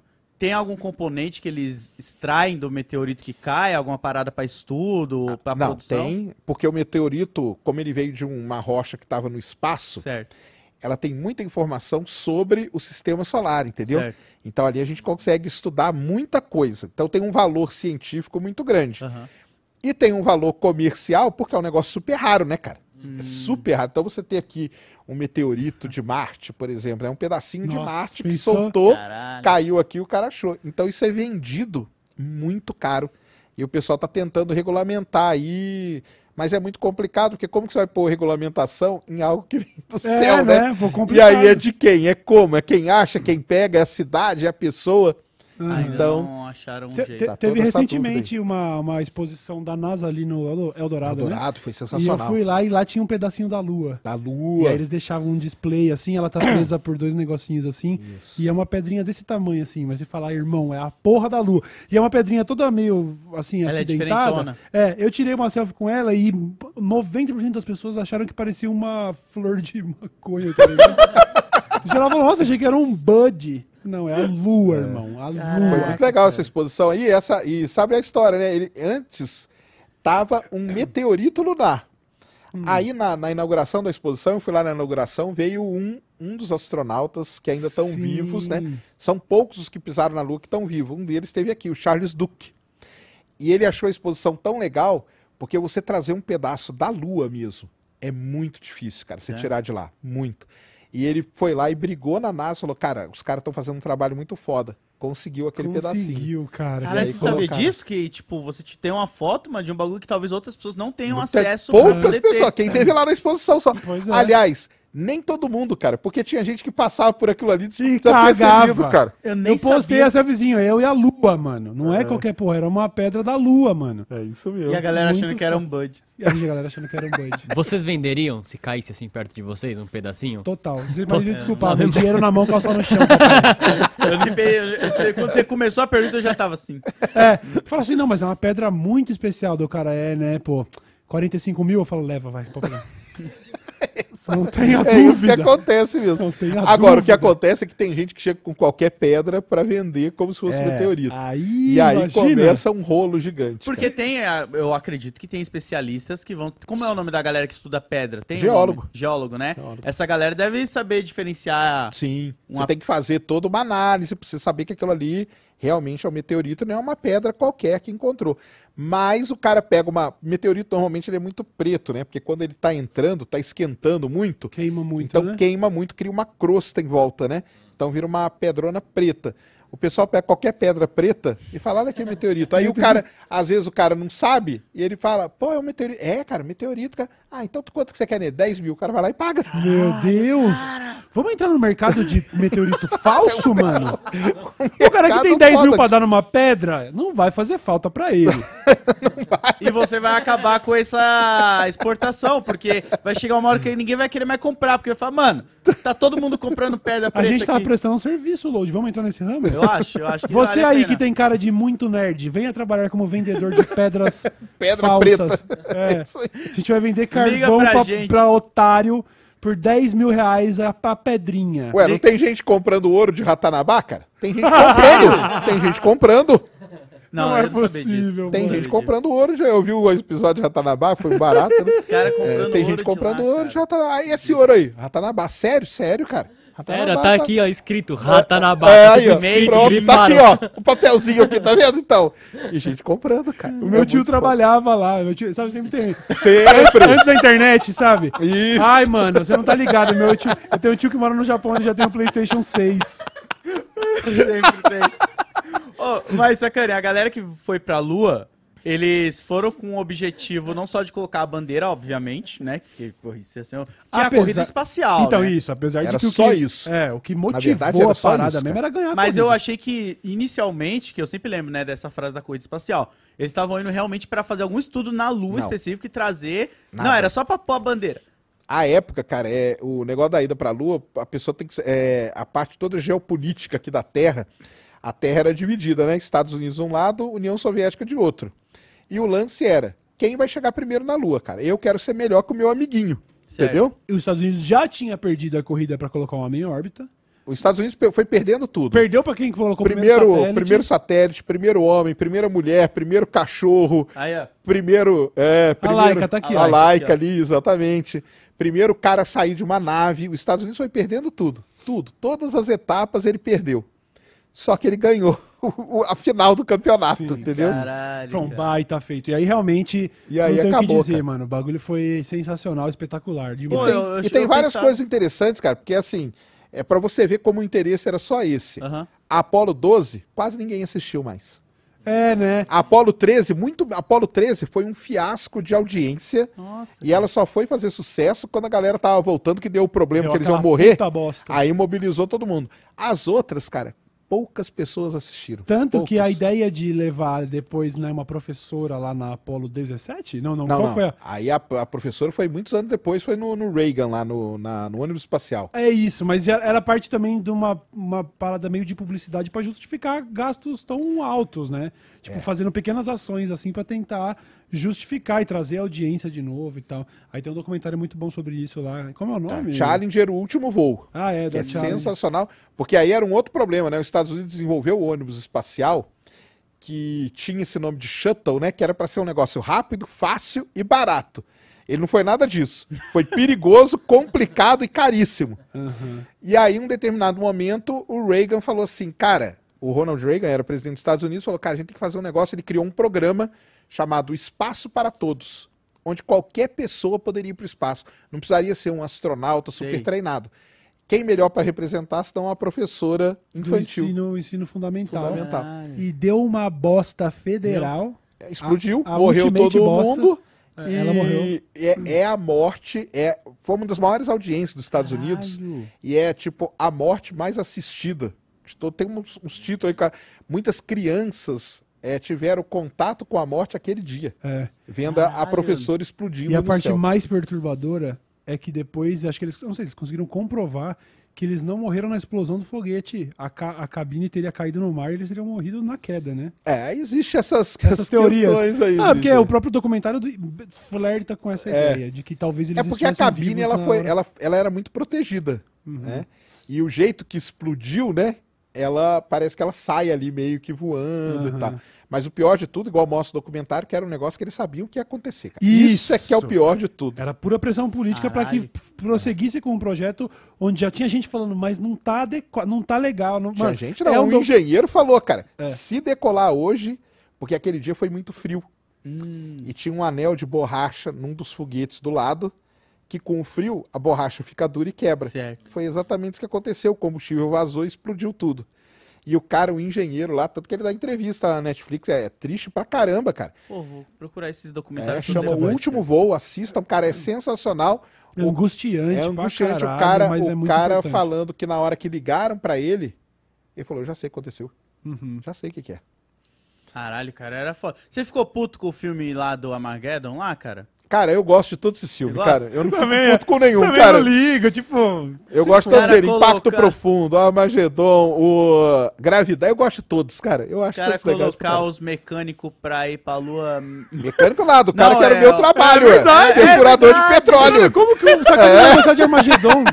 É ele indo pra É o lua. único, é o Pelo único meteoro. filme onde um perfurador de petróleo é protagonista, cara. Que é o. Caralho! Mano, Armagedon é um ódio ao Sacani. É, um, tipo, É, é demais, É cara. verdade. é demais. Eu lembro que o Ben Affleck parece que ele falou pro diretor, né? Tipo, não, é- ô, mas peraí, não é mais fácil você ensinar os astronautas a, A fazer perfurar, isso né? tudo? Do que ensinar um perfurador a ser astronauta. Aí ele falou, cala a boca, o filme é meu. É demais, Armagedon é demais. É, a Porra. música, tudo, né, É cara? um filme ruim bom, sabe quando é ruim, mas é bom? Tipo pedir um McDonald's 4 da manhã. Fala assim, mano, eu sei que não é bom, mas é da hora. O que, que eu vou fazer, tá ligado? Isso mesmo. Não tem o que fazer. Caraca, muito bom a profissão do sacane aí, ó. Ah. Hoje em dia você ainda. Não, exerce, agora eu não embarco mais, não. Não, não, Não. tá, tá Não tranquilão. embarco mais. Você não. fazia vlog lá no meio do mar ou não? Não, não, cara, não pode, né? Lá não Ah, pode ter nenhum tipo de, não- de não informação pode. de. Não, você pode tirar foto, mas é muito restrito, porque é coisa, é empresa, né, cara? Então é tudo muito. E normalmente você tá lidando com coisa muito estratégica, entendeu? Que é poço de petróleo e é rocha que tá tirado do poço. Então os caras preferem, cara, pra não ter problema, é melhor ninguém fazer nada. E você já sim, chegou a cair no, Já no caí no mar, mar, lá? Já caí no mar. Tive acidente, sério, cara. Cara, Despenquei da plataforma. Caralho. Tem um problema no ouvido aqui até hoje, porque eu despenquei da plataforma, cara. mar. Caralho! É. Caí do alto pra caramba. Aliás, aliás, Escorreguei e fui com tudo, cara. Cê- mas você sabe nadar, tá Ah, tranquilo. cara, assim, o saber nadar nessa hora, ele não vai fazer tanta diferença, não. Porque você tá de roupa e tudo, cara, e você tá desesperado, né? Assim, a sorte Imagina. foi uma plataforma que fica parado. Porque se é navio, que navio não para, né, que fica andando, nossa, você tinha ido de te- base. era terrível. Aí eu caí, mas aí foi rápido. Rápido, foi co- questão de 5, 6 minutos, me resgataram. Mas mesmo assim, cara... Mano, mas seis minutos em é alto mar não é É, nada, exatamente. não, tá? É porque eu não, você não. vamos dizer assim, você não realiza muito bem aonde você tá. Porque você tá ali querendo sair daquela situação. Mas o pessoal fala, cara, se você começa a pensar que pode ter peixe esquisito, tubarão, e, cara, aí isso é o desespero E você já viu esses bichos esquisitos assim, ó? do ave. Um kraken. Ah, é, com certeza. tá o Cutulo foi lá. Não, e é Tomou café engraçado. com os caras, tomou café É. com os caras. Eu ia muito no. Tem o, o, o, o poço, né? Um kraken. O Kraken. O poço tá lá no fundo. Uhum. E o pessoal desce com um robozinho. Certo. E poço de petróleo lá no fundo, cara, ele é um negócio gigantesco, tanto que ele tem um nome chamado Árvore de Natal. De tão grande que é, e bonito e tal. E os polvos, e os peixes adoram, cara. Caralho. Então, às vezes, chega um robozinho lá, ele tem que ir com a garrinha, o robô vai com a garrinha e vai puxando o tentáculo do bicho, assim, ó. Uou. Nossa, eu sabia E disso. vai tirando. Aí o bicho dá uma assustada, lógico, né? Solta aquela mancha lá e vai embora. Caralho. Mas você tem que ir assim. Às vezes tem, tem tubarão preso nesses negócios, aí o robozinho vai lá Ajuda e ele. tenta pra tirar. Mas você vê tudo assim, de- você tá na plataforma vendo a, a Sim, câmera lá do Mano, robô. Que A foda. vida do Sacane é uma aventura. Ah, não. lá não, que você, não, você começou lá no, lá no começo brincando com essa noção de ah, a gente conhece mais do mar ou do céu. Sacane conhece dos dois, irmão. Fecha o cu pra falar dele, seus arrombados. Eu queria agradecer muito a, a- a participação do Sacane aqui. Porra, realmente uma realização. A galera sabia o tanto que eu estava empolgado pra te receber. Eu Esse é um tema que me, que me cativa muito. A gente vai ter que te receber de novo. Vai ter mais coisa. foda. Em breve nós teremos aí. Aí eu não sei quão breve, talvez você possa responder só pra finalizar. Voo orbital lá do gigantão lá da SpaceX, que tá programado pra daqui a pouco. Esse aí, então, semana passada deu uma explosãozinha ali na base. Hum. Levaram o foguete para pro hangar de novo. A notícia ontem é que parece que ele tinha danificado muito. Eles não sabiam. Ah, então atrasa Então vai, vai dar atrasadinha e tal.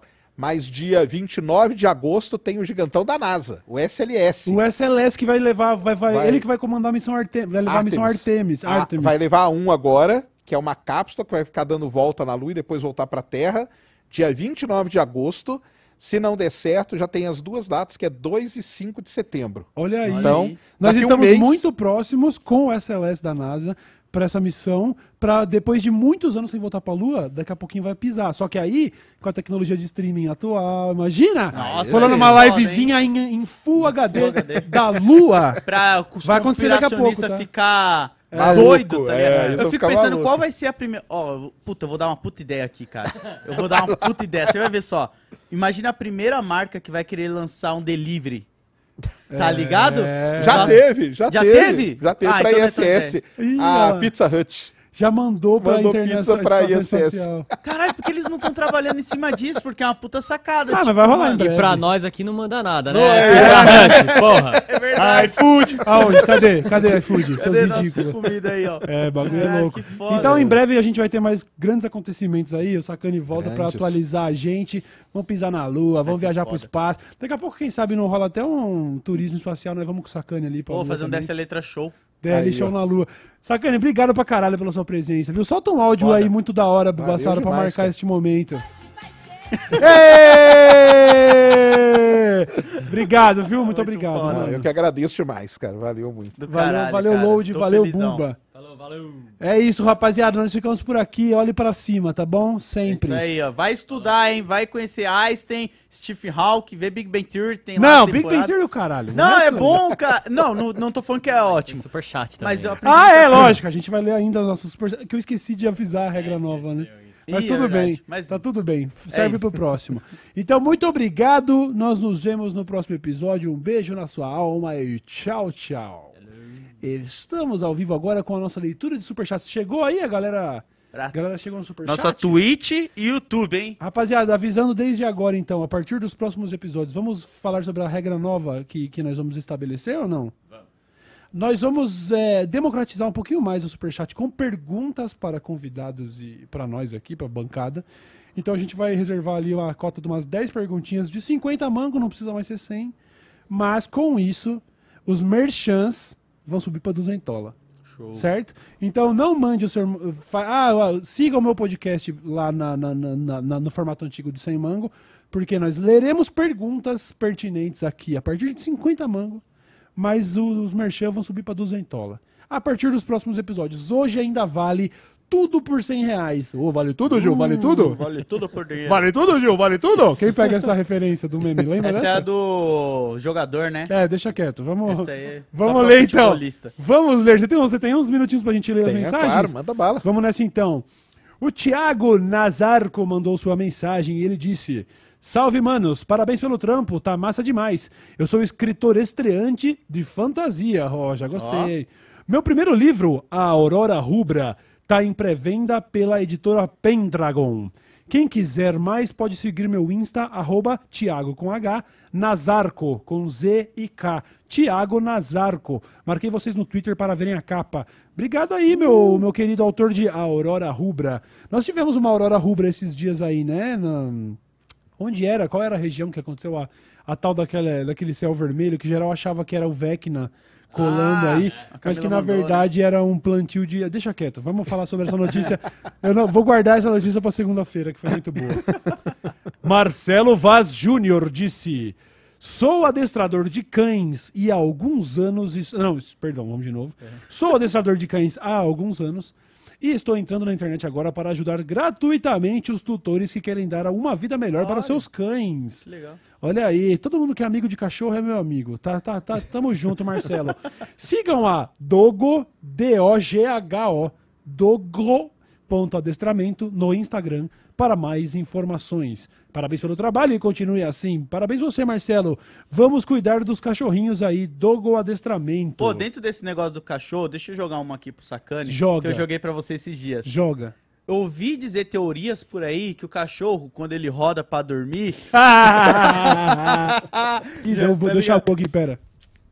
Que quando o cachorro ele roda pra dormir é por causa da centralização da terra. Eu acredito que o que eu aprendi há muito tempo atrás, que é por causa dos lobos, né? Por causa É, do lógico, rolê que é. a gente ficou conversando sobre isso.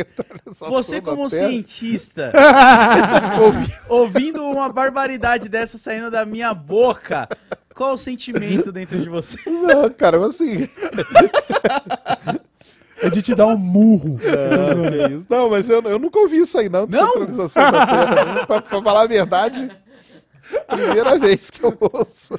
Ele gira. e que seja a última. Pronto. Então se liga nessa. Ô, tá tendo o lançamento da SpaceX agora. Quem Tá, avisou foi a agora. Ned. Tá, um abraço pra. Ned aí. É, um salve pra Ned aí, a Ned, Olha que é aí. produtora lá do Ciência Sem Fim. Coisa linda. Que horas Aprove- são? Duas Que e- horas são? A gente não tem problema de 12h38. direito autoral pra jogar aí Não, na tela? pode colocar. Tem oito. Ô, Buba, enquanto eu leio aqui, joga a live stream da SpaceX ao vivo ali no, no- na nossa TV. Coloca enquanto eu vou aí, lendo. Obrigado, Ned, pelo salve, viu? Que da hora. Ela que tava representando a gente. é, a gente tava representando você lá na CCXP no, no evento, né? Ela disse que você não podia ir. não podia ir, mas eu encontrei com ela lá. legal. Aí o Sacani pode fazer comentários em tempo real se tiver rolando aí. Se tiver rolando, Vamos lá aí. então.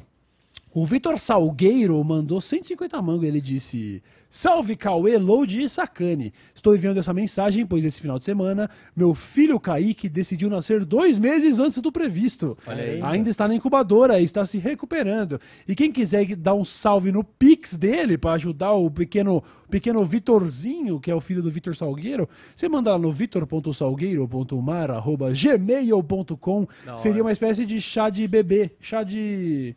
Chá de bebê que nasceu prematuro, tava com pressa, né? É, ele tem pressa, tá ele ouviu, sabe o que aconteceu? Ele ouviu a gente falando de crise climática, ele falou, mano, é melhor eu chegar logo. Pra aproveitar um pouquinho, pelo vai, menos. É, pra poder curtir um pouquinho a festa ainda. Obrigado, Vitor. Parabéns aí pelo belo boneco, viu? Da hora. Estamos juntos. O, Mar, o Manel, ele disse o seguinte, ó. Salve, Cauê. Buba, te amo. Load e Sacane. Eu não entendi assim. Ele mandou um salve pra mim. Eu te amo pro Buba. né? Um Buba, eu te amo. Load e Sacane, apenas Load e Sacane. É, só um apenas, é, beleza. Tá bom. É, é muito bom ver o Cauêzão empolgado com esse assunto, que eu também curto pra caralho. Nada a ver com o assunto, mas é bizarro o quanto eu amadureci junto com o Cauê desde o começo, com opiniões bizarras até ser um ser humano decente. Olha Isso é subjetivo, né? Para muitos eu ainda não sou um ser humano decente e quem sabe um dia venha a ser, né? Porque a gente olha pra trás e fala, nossa, olha como eu era. Isso eu fiz quando eu tinha 25, eu olhei pro Cauê de 18 e pensei isso. Agora olho pro de 25 e penso, nossa, olha como eu era. E por aí vamos, né? A evolução tem que ser constante. Obrigado, Manel. Ah, Rio Kissus mandou. Oi, meninos, tudo bem? O podcast tá muito bom. Hoje eu queria falar do trampo do meu irmão. Ele é barista profissional. Gostamos. Hora. Boa. Gostamos. Coloca ali o play, ele já foi Nossa, ou não? vai, vai sair agora? Dá o play, dá o play, dá o play, dá o play. 17 segundos pro lançamento? É- Põe na tela toda. Cadê, cadê, cadê, cadê? Esse aí é o lançamento lá da Califórnia. É, eu, tô, eu não tô reconhecendo esse. Olha lá, tá vendo porque é aí. importante Tá a exploração espacial? Ó a conexão. Ah, Ih, já saiu foi, um minuto. Foi, saiu um minuto aí, ó. Levando Starlinks aí pra Levando levar Starlink internet via satélite pro mundo Caralho, inteiro. ó o rabetão dele ali pegando. É. Foguete No não momento- dá ré, foguete dá ré. Esse, Ah, dá. esse dá. Esse, Esse dá? Especificamente esse dá. O Ah, Falcon 9 Vamos dá. ficar olhando aqui que ele vai voltar. A É. volta a gente vê daqui sete minutinhos e a Olha, volta. Perfeito. Mano, olha que. Graças a Deus. a Ele já tecnologia ultrapassou pra a barreira de 2 mil km por hora, tá? E ele já está a 18 km de altitude. É o Ali Vandenberg, ó, que você vê lá embaixo, tava, tava Uhum. ruim a imagem, porque tem muita neblina, cara. Então ele Certo. passa a neblina, depois fica legal. Olha aí, ó. Ele é maravilhoso. O Falcon 9 é maravilhoso. Esse Falcon 9 específico, ou pelo menos o que mais pousou de volta, ele já foi reutilizado quantas vezes, mano? Eles têm três que já pousou 13 vezes, cara. Olha Caralho, isso, velho. 13 vezes. 13 pousos de sucesso. Daqui 7 minutinhos vocês vão ver ele Daqui pousando sete em minutinhos a gente vai ver ele, vol- ele voltar sozinho, pousar em pé numa balsa no meio do oceano que tá lá sozinha também. Tá? Ah, ele já saiu da Terra. Ainda não. É, ele ele tá ainda a tá. 36 quilômetros, a gente. A teoria diz que com 30 quilômetros a gente consegue ver a curvatura da Terra. E é verdade, olha lá. Olha a aí, terra ó. redondinha ali, ó. Em instantes ele vai ele atingirá o MICO, que é o Main Engine Cut-Off, que é quando a- ele vai Separa. desligar o motor. Vai Isso. desligar o motor. Daqui a pouquinho, ó, fica observando Não, aí, mas- daqui mas poucos peraí, tem uma segundos. parada que é mais importante. A curvatura da Terra redonda. Tá ali, ó. Bonitinho. Tá ali, ó. Provado. Ó, fica vendo aí, em Ó, instantes. vai cutucar, ó. Vai dar um Atenção. 3, 2, 1. Vai Toma. cutucar. Receba, vai desligar, ó, desligou. Desligou. Em instantes vai desacoplar, ó. Em instantes vai desacoplar. Tá, tá, agora tá desligado, Aí, já, ó, ah lá, cutucou. agora foi. Cutucou. Já foi, ó. É tipo um taco de sinuca que ele tem ali. E agora É. já acende o novo e bora.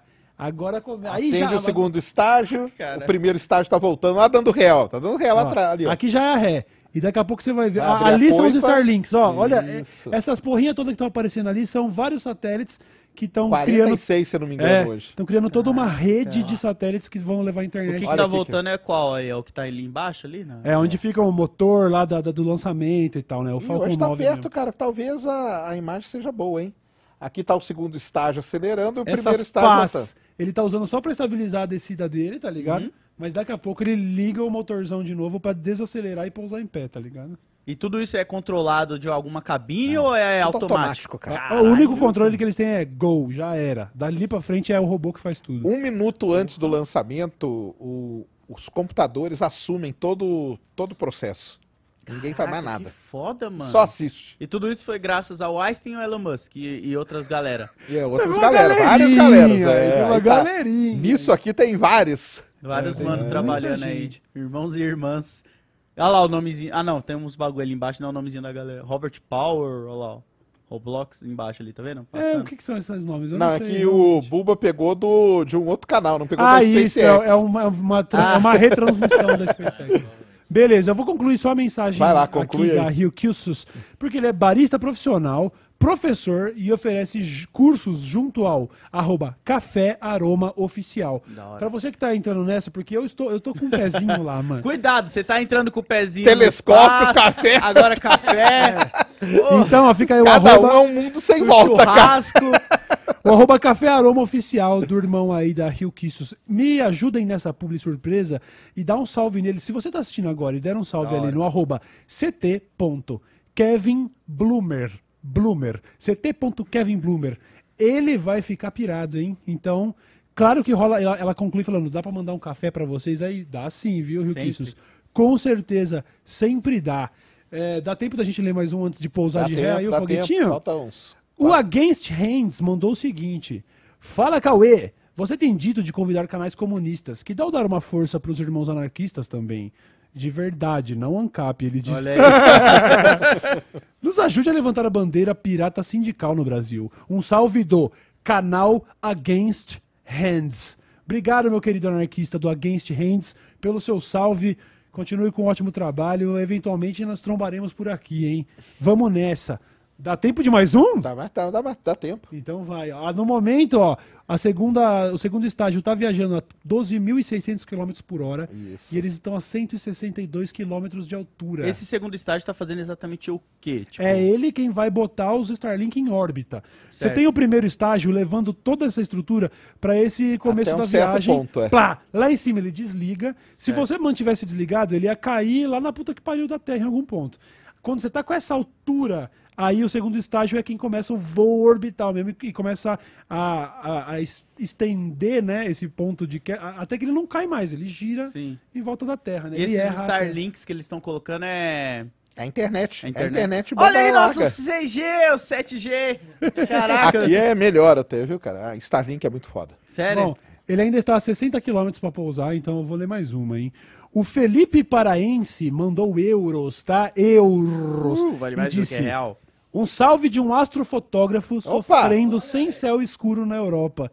O céu do Brasil não tem igual. Das praias da Bahia à Serra da Mantiqueira, Sim, Serra dá Mantiqueira é cortar a melhor Via. Láctea com faca de tão nítida. Caralho, Salve a astrofotografia e o Desce a Letra Show. Caralho! Salve. Felipe foda. Paraense, um obrigado Tá aí um belíssimo mensagem. passeio pessoal fazer aqui na Serra da Mantiqueira, aqui pra quem não conhece. Aham. Divisa aqui dos Star Rio, São Paulo, Minas. Incrível. Piedade, todas aquelas cidades ali, tem os- o Pico das Agulhas Negras, muita gente vai pra lá. Incrível. E sai fotos maravilhosas, viu? Olha só, agora ó, o primeiro estágio está prestes a pousar, ele está a apenas 20 km de altura. Então ele tá chegando, Tá chegando, papai. ó, vamos ver se Olha como ele desacelera rapidamente. Ele estava a 4 mil km, já tá ó, caindo. 4.300, 3.800, Ele já ligou o bagulho e já tá pss, freando Caralho. a queda, tá Tá, ligado? freando, tá dando a ré dele. Ré de pé. Esse é ré de pé, mano. Ó, apenas 10, qui- 11 km de altitude. 10, Ainda, 9.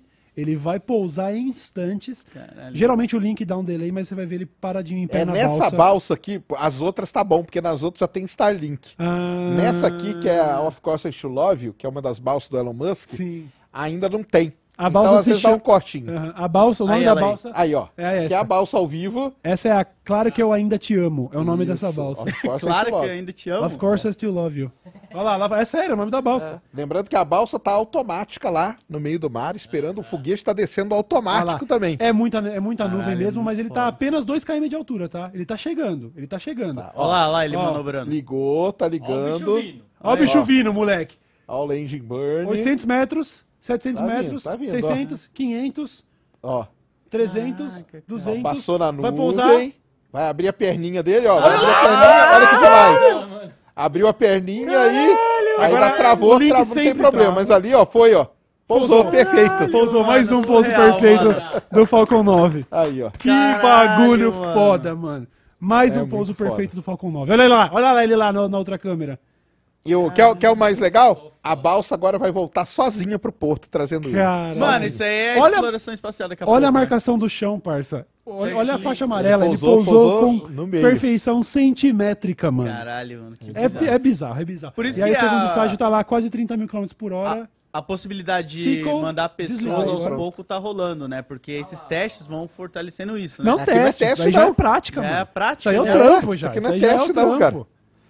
Caralho, mano. Isso aqui é ele, já tá levando 46 satélites pro, da Starlink pra espalhar aí e melhorar nossa rede. Ó, o segundo estágio já desligou e já tá em órbita. Acabou. Já desligou. Já temos internet Tá, viaja 7G. tá viajando nesse momento a 28.557 km por hora, É.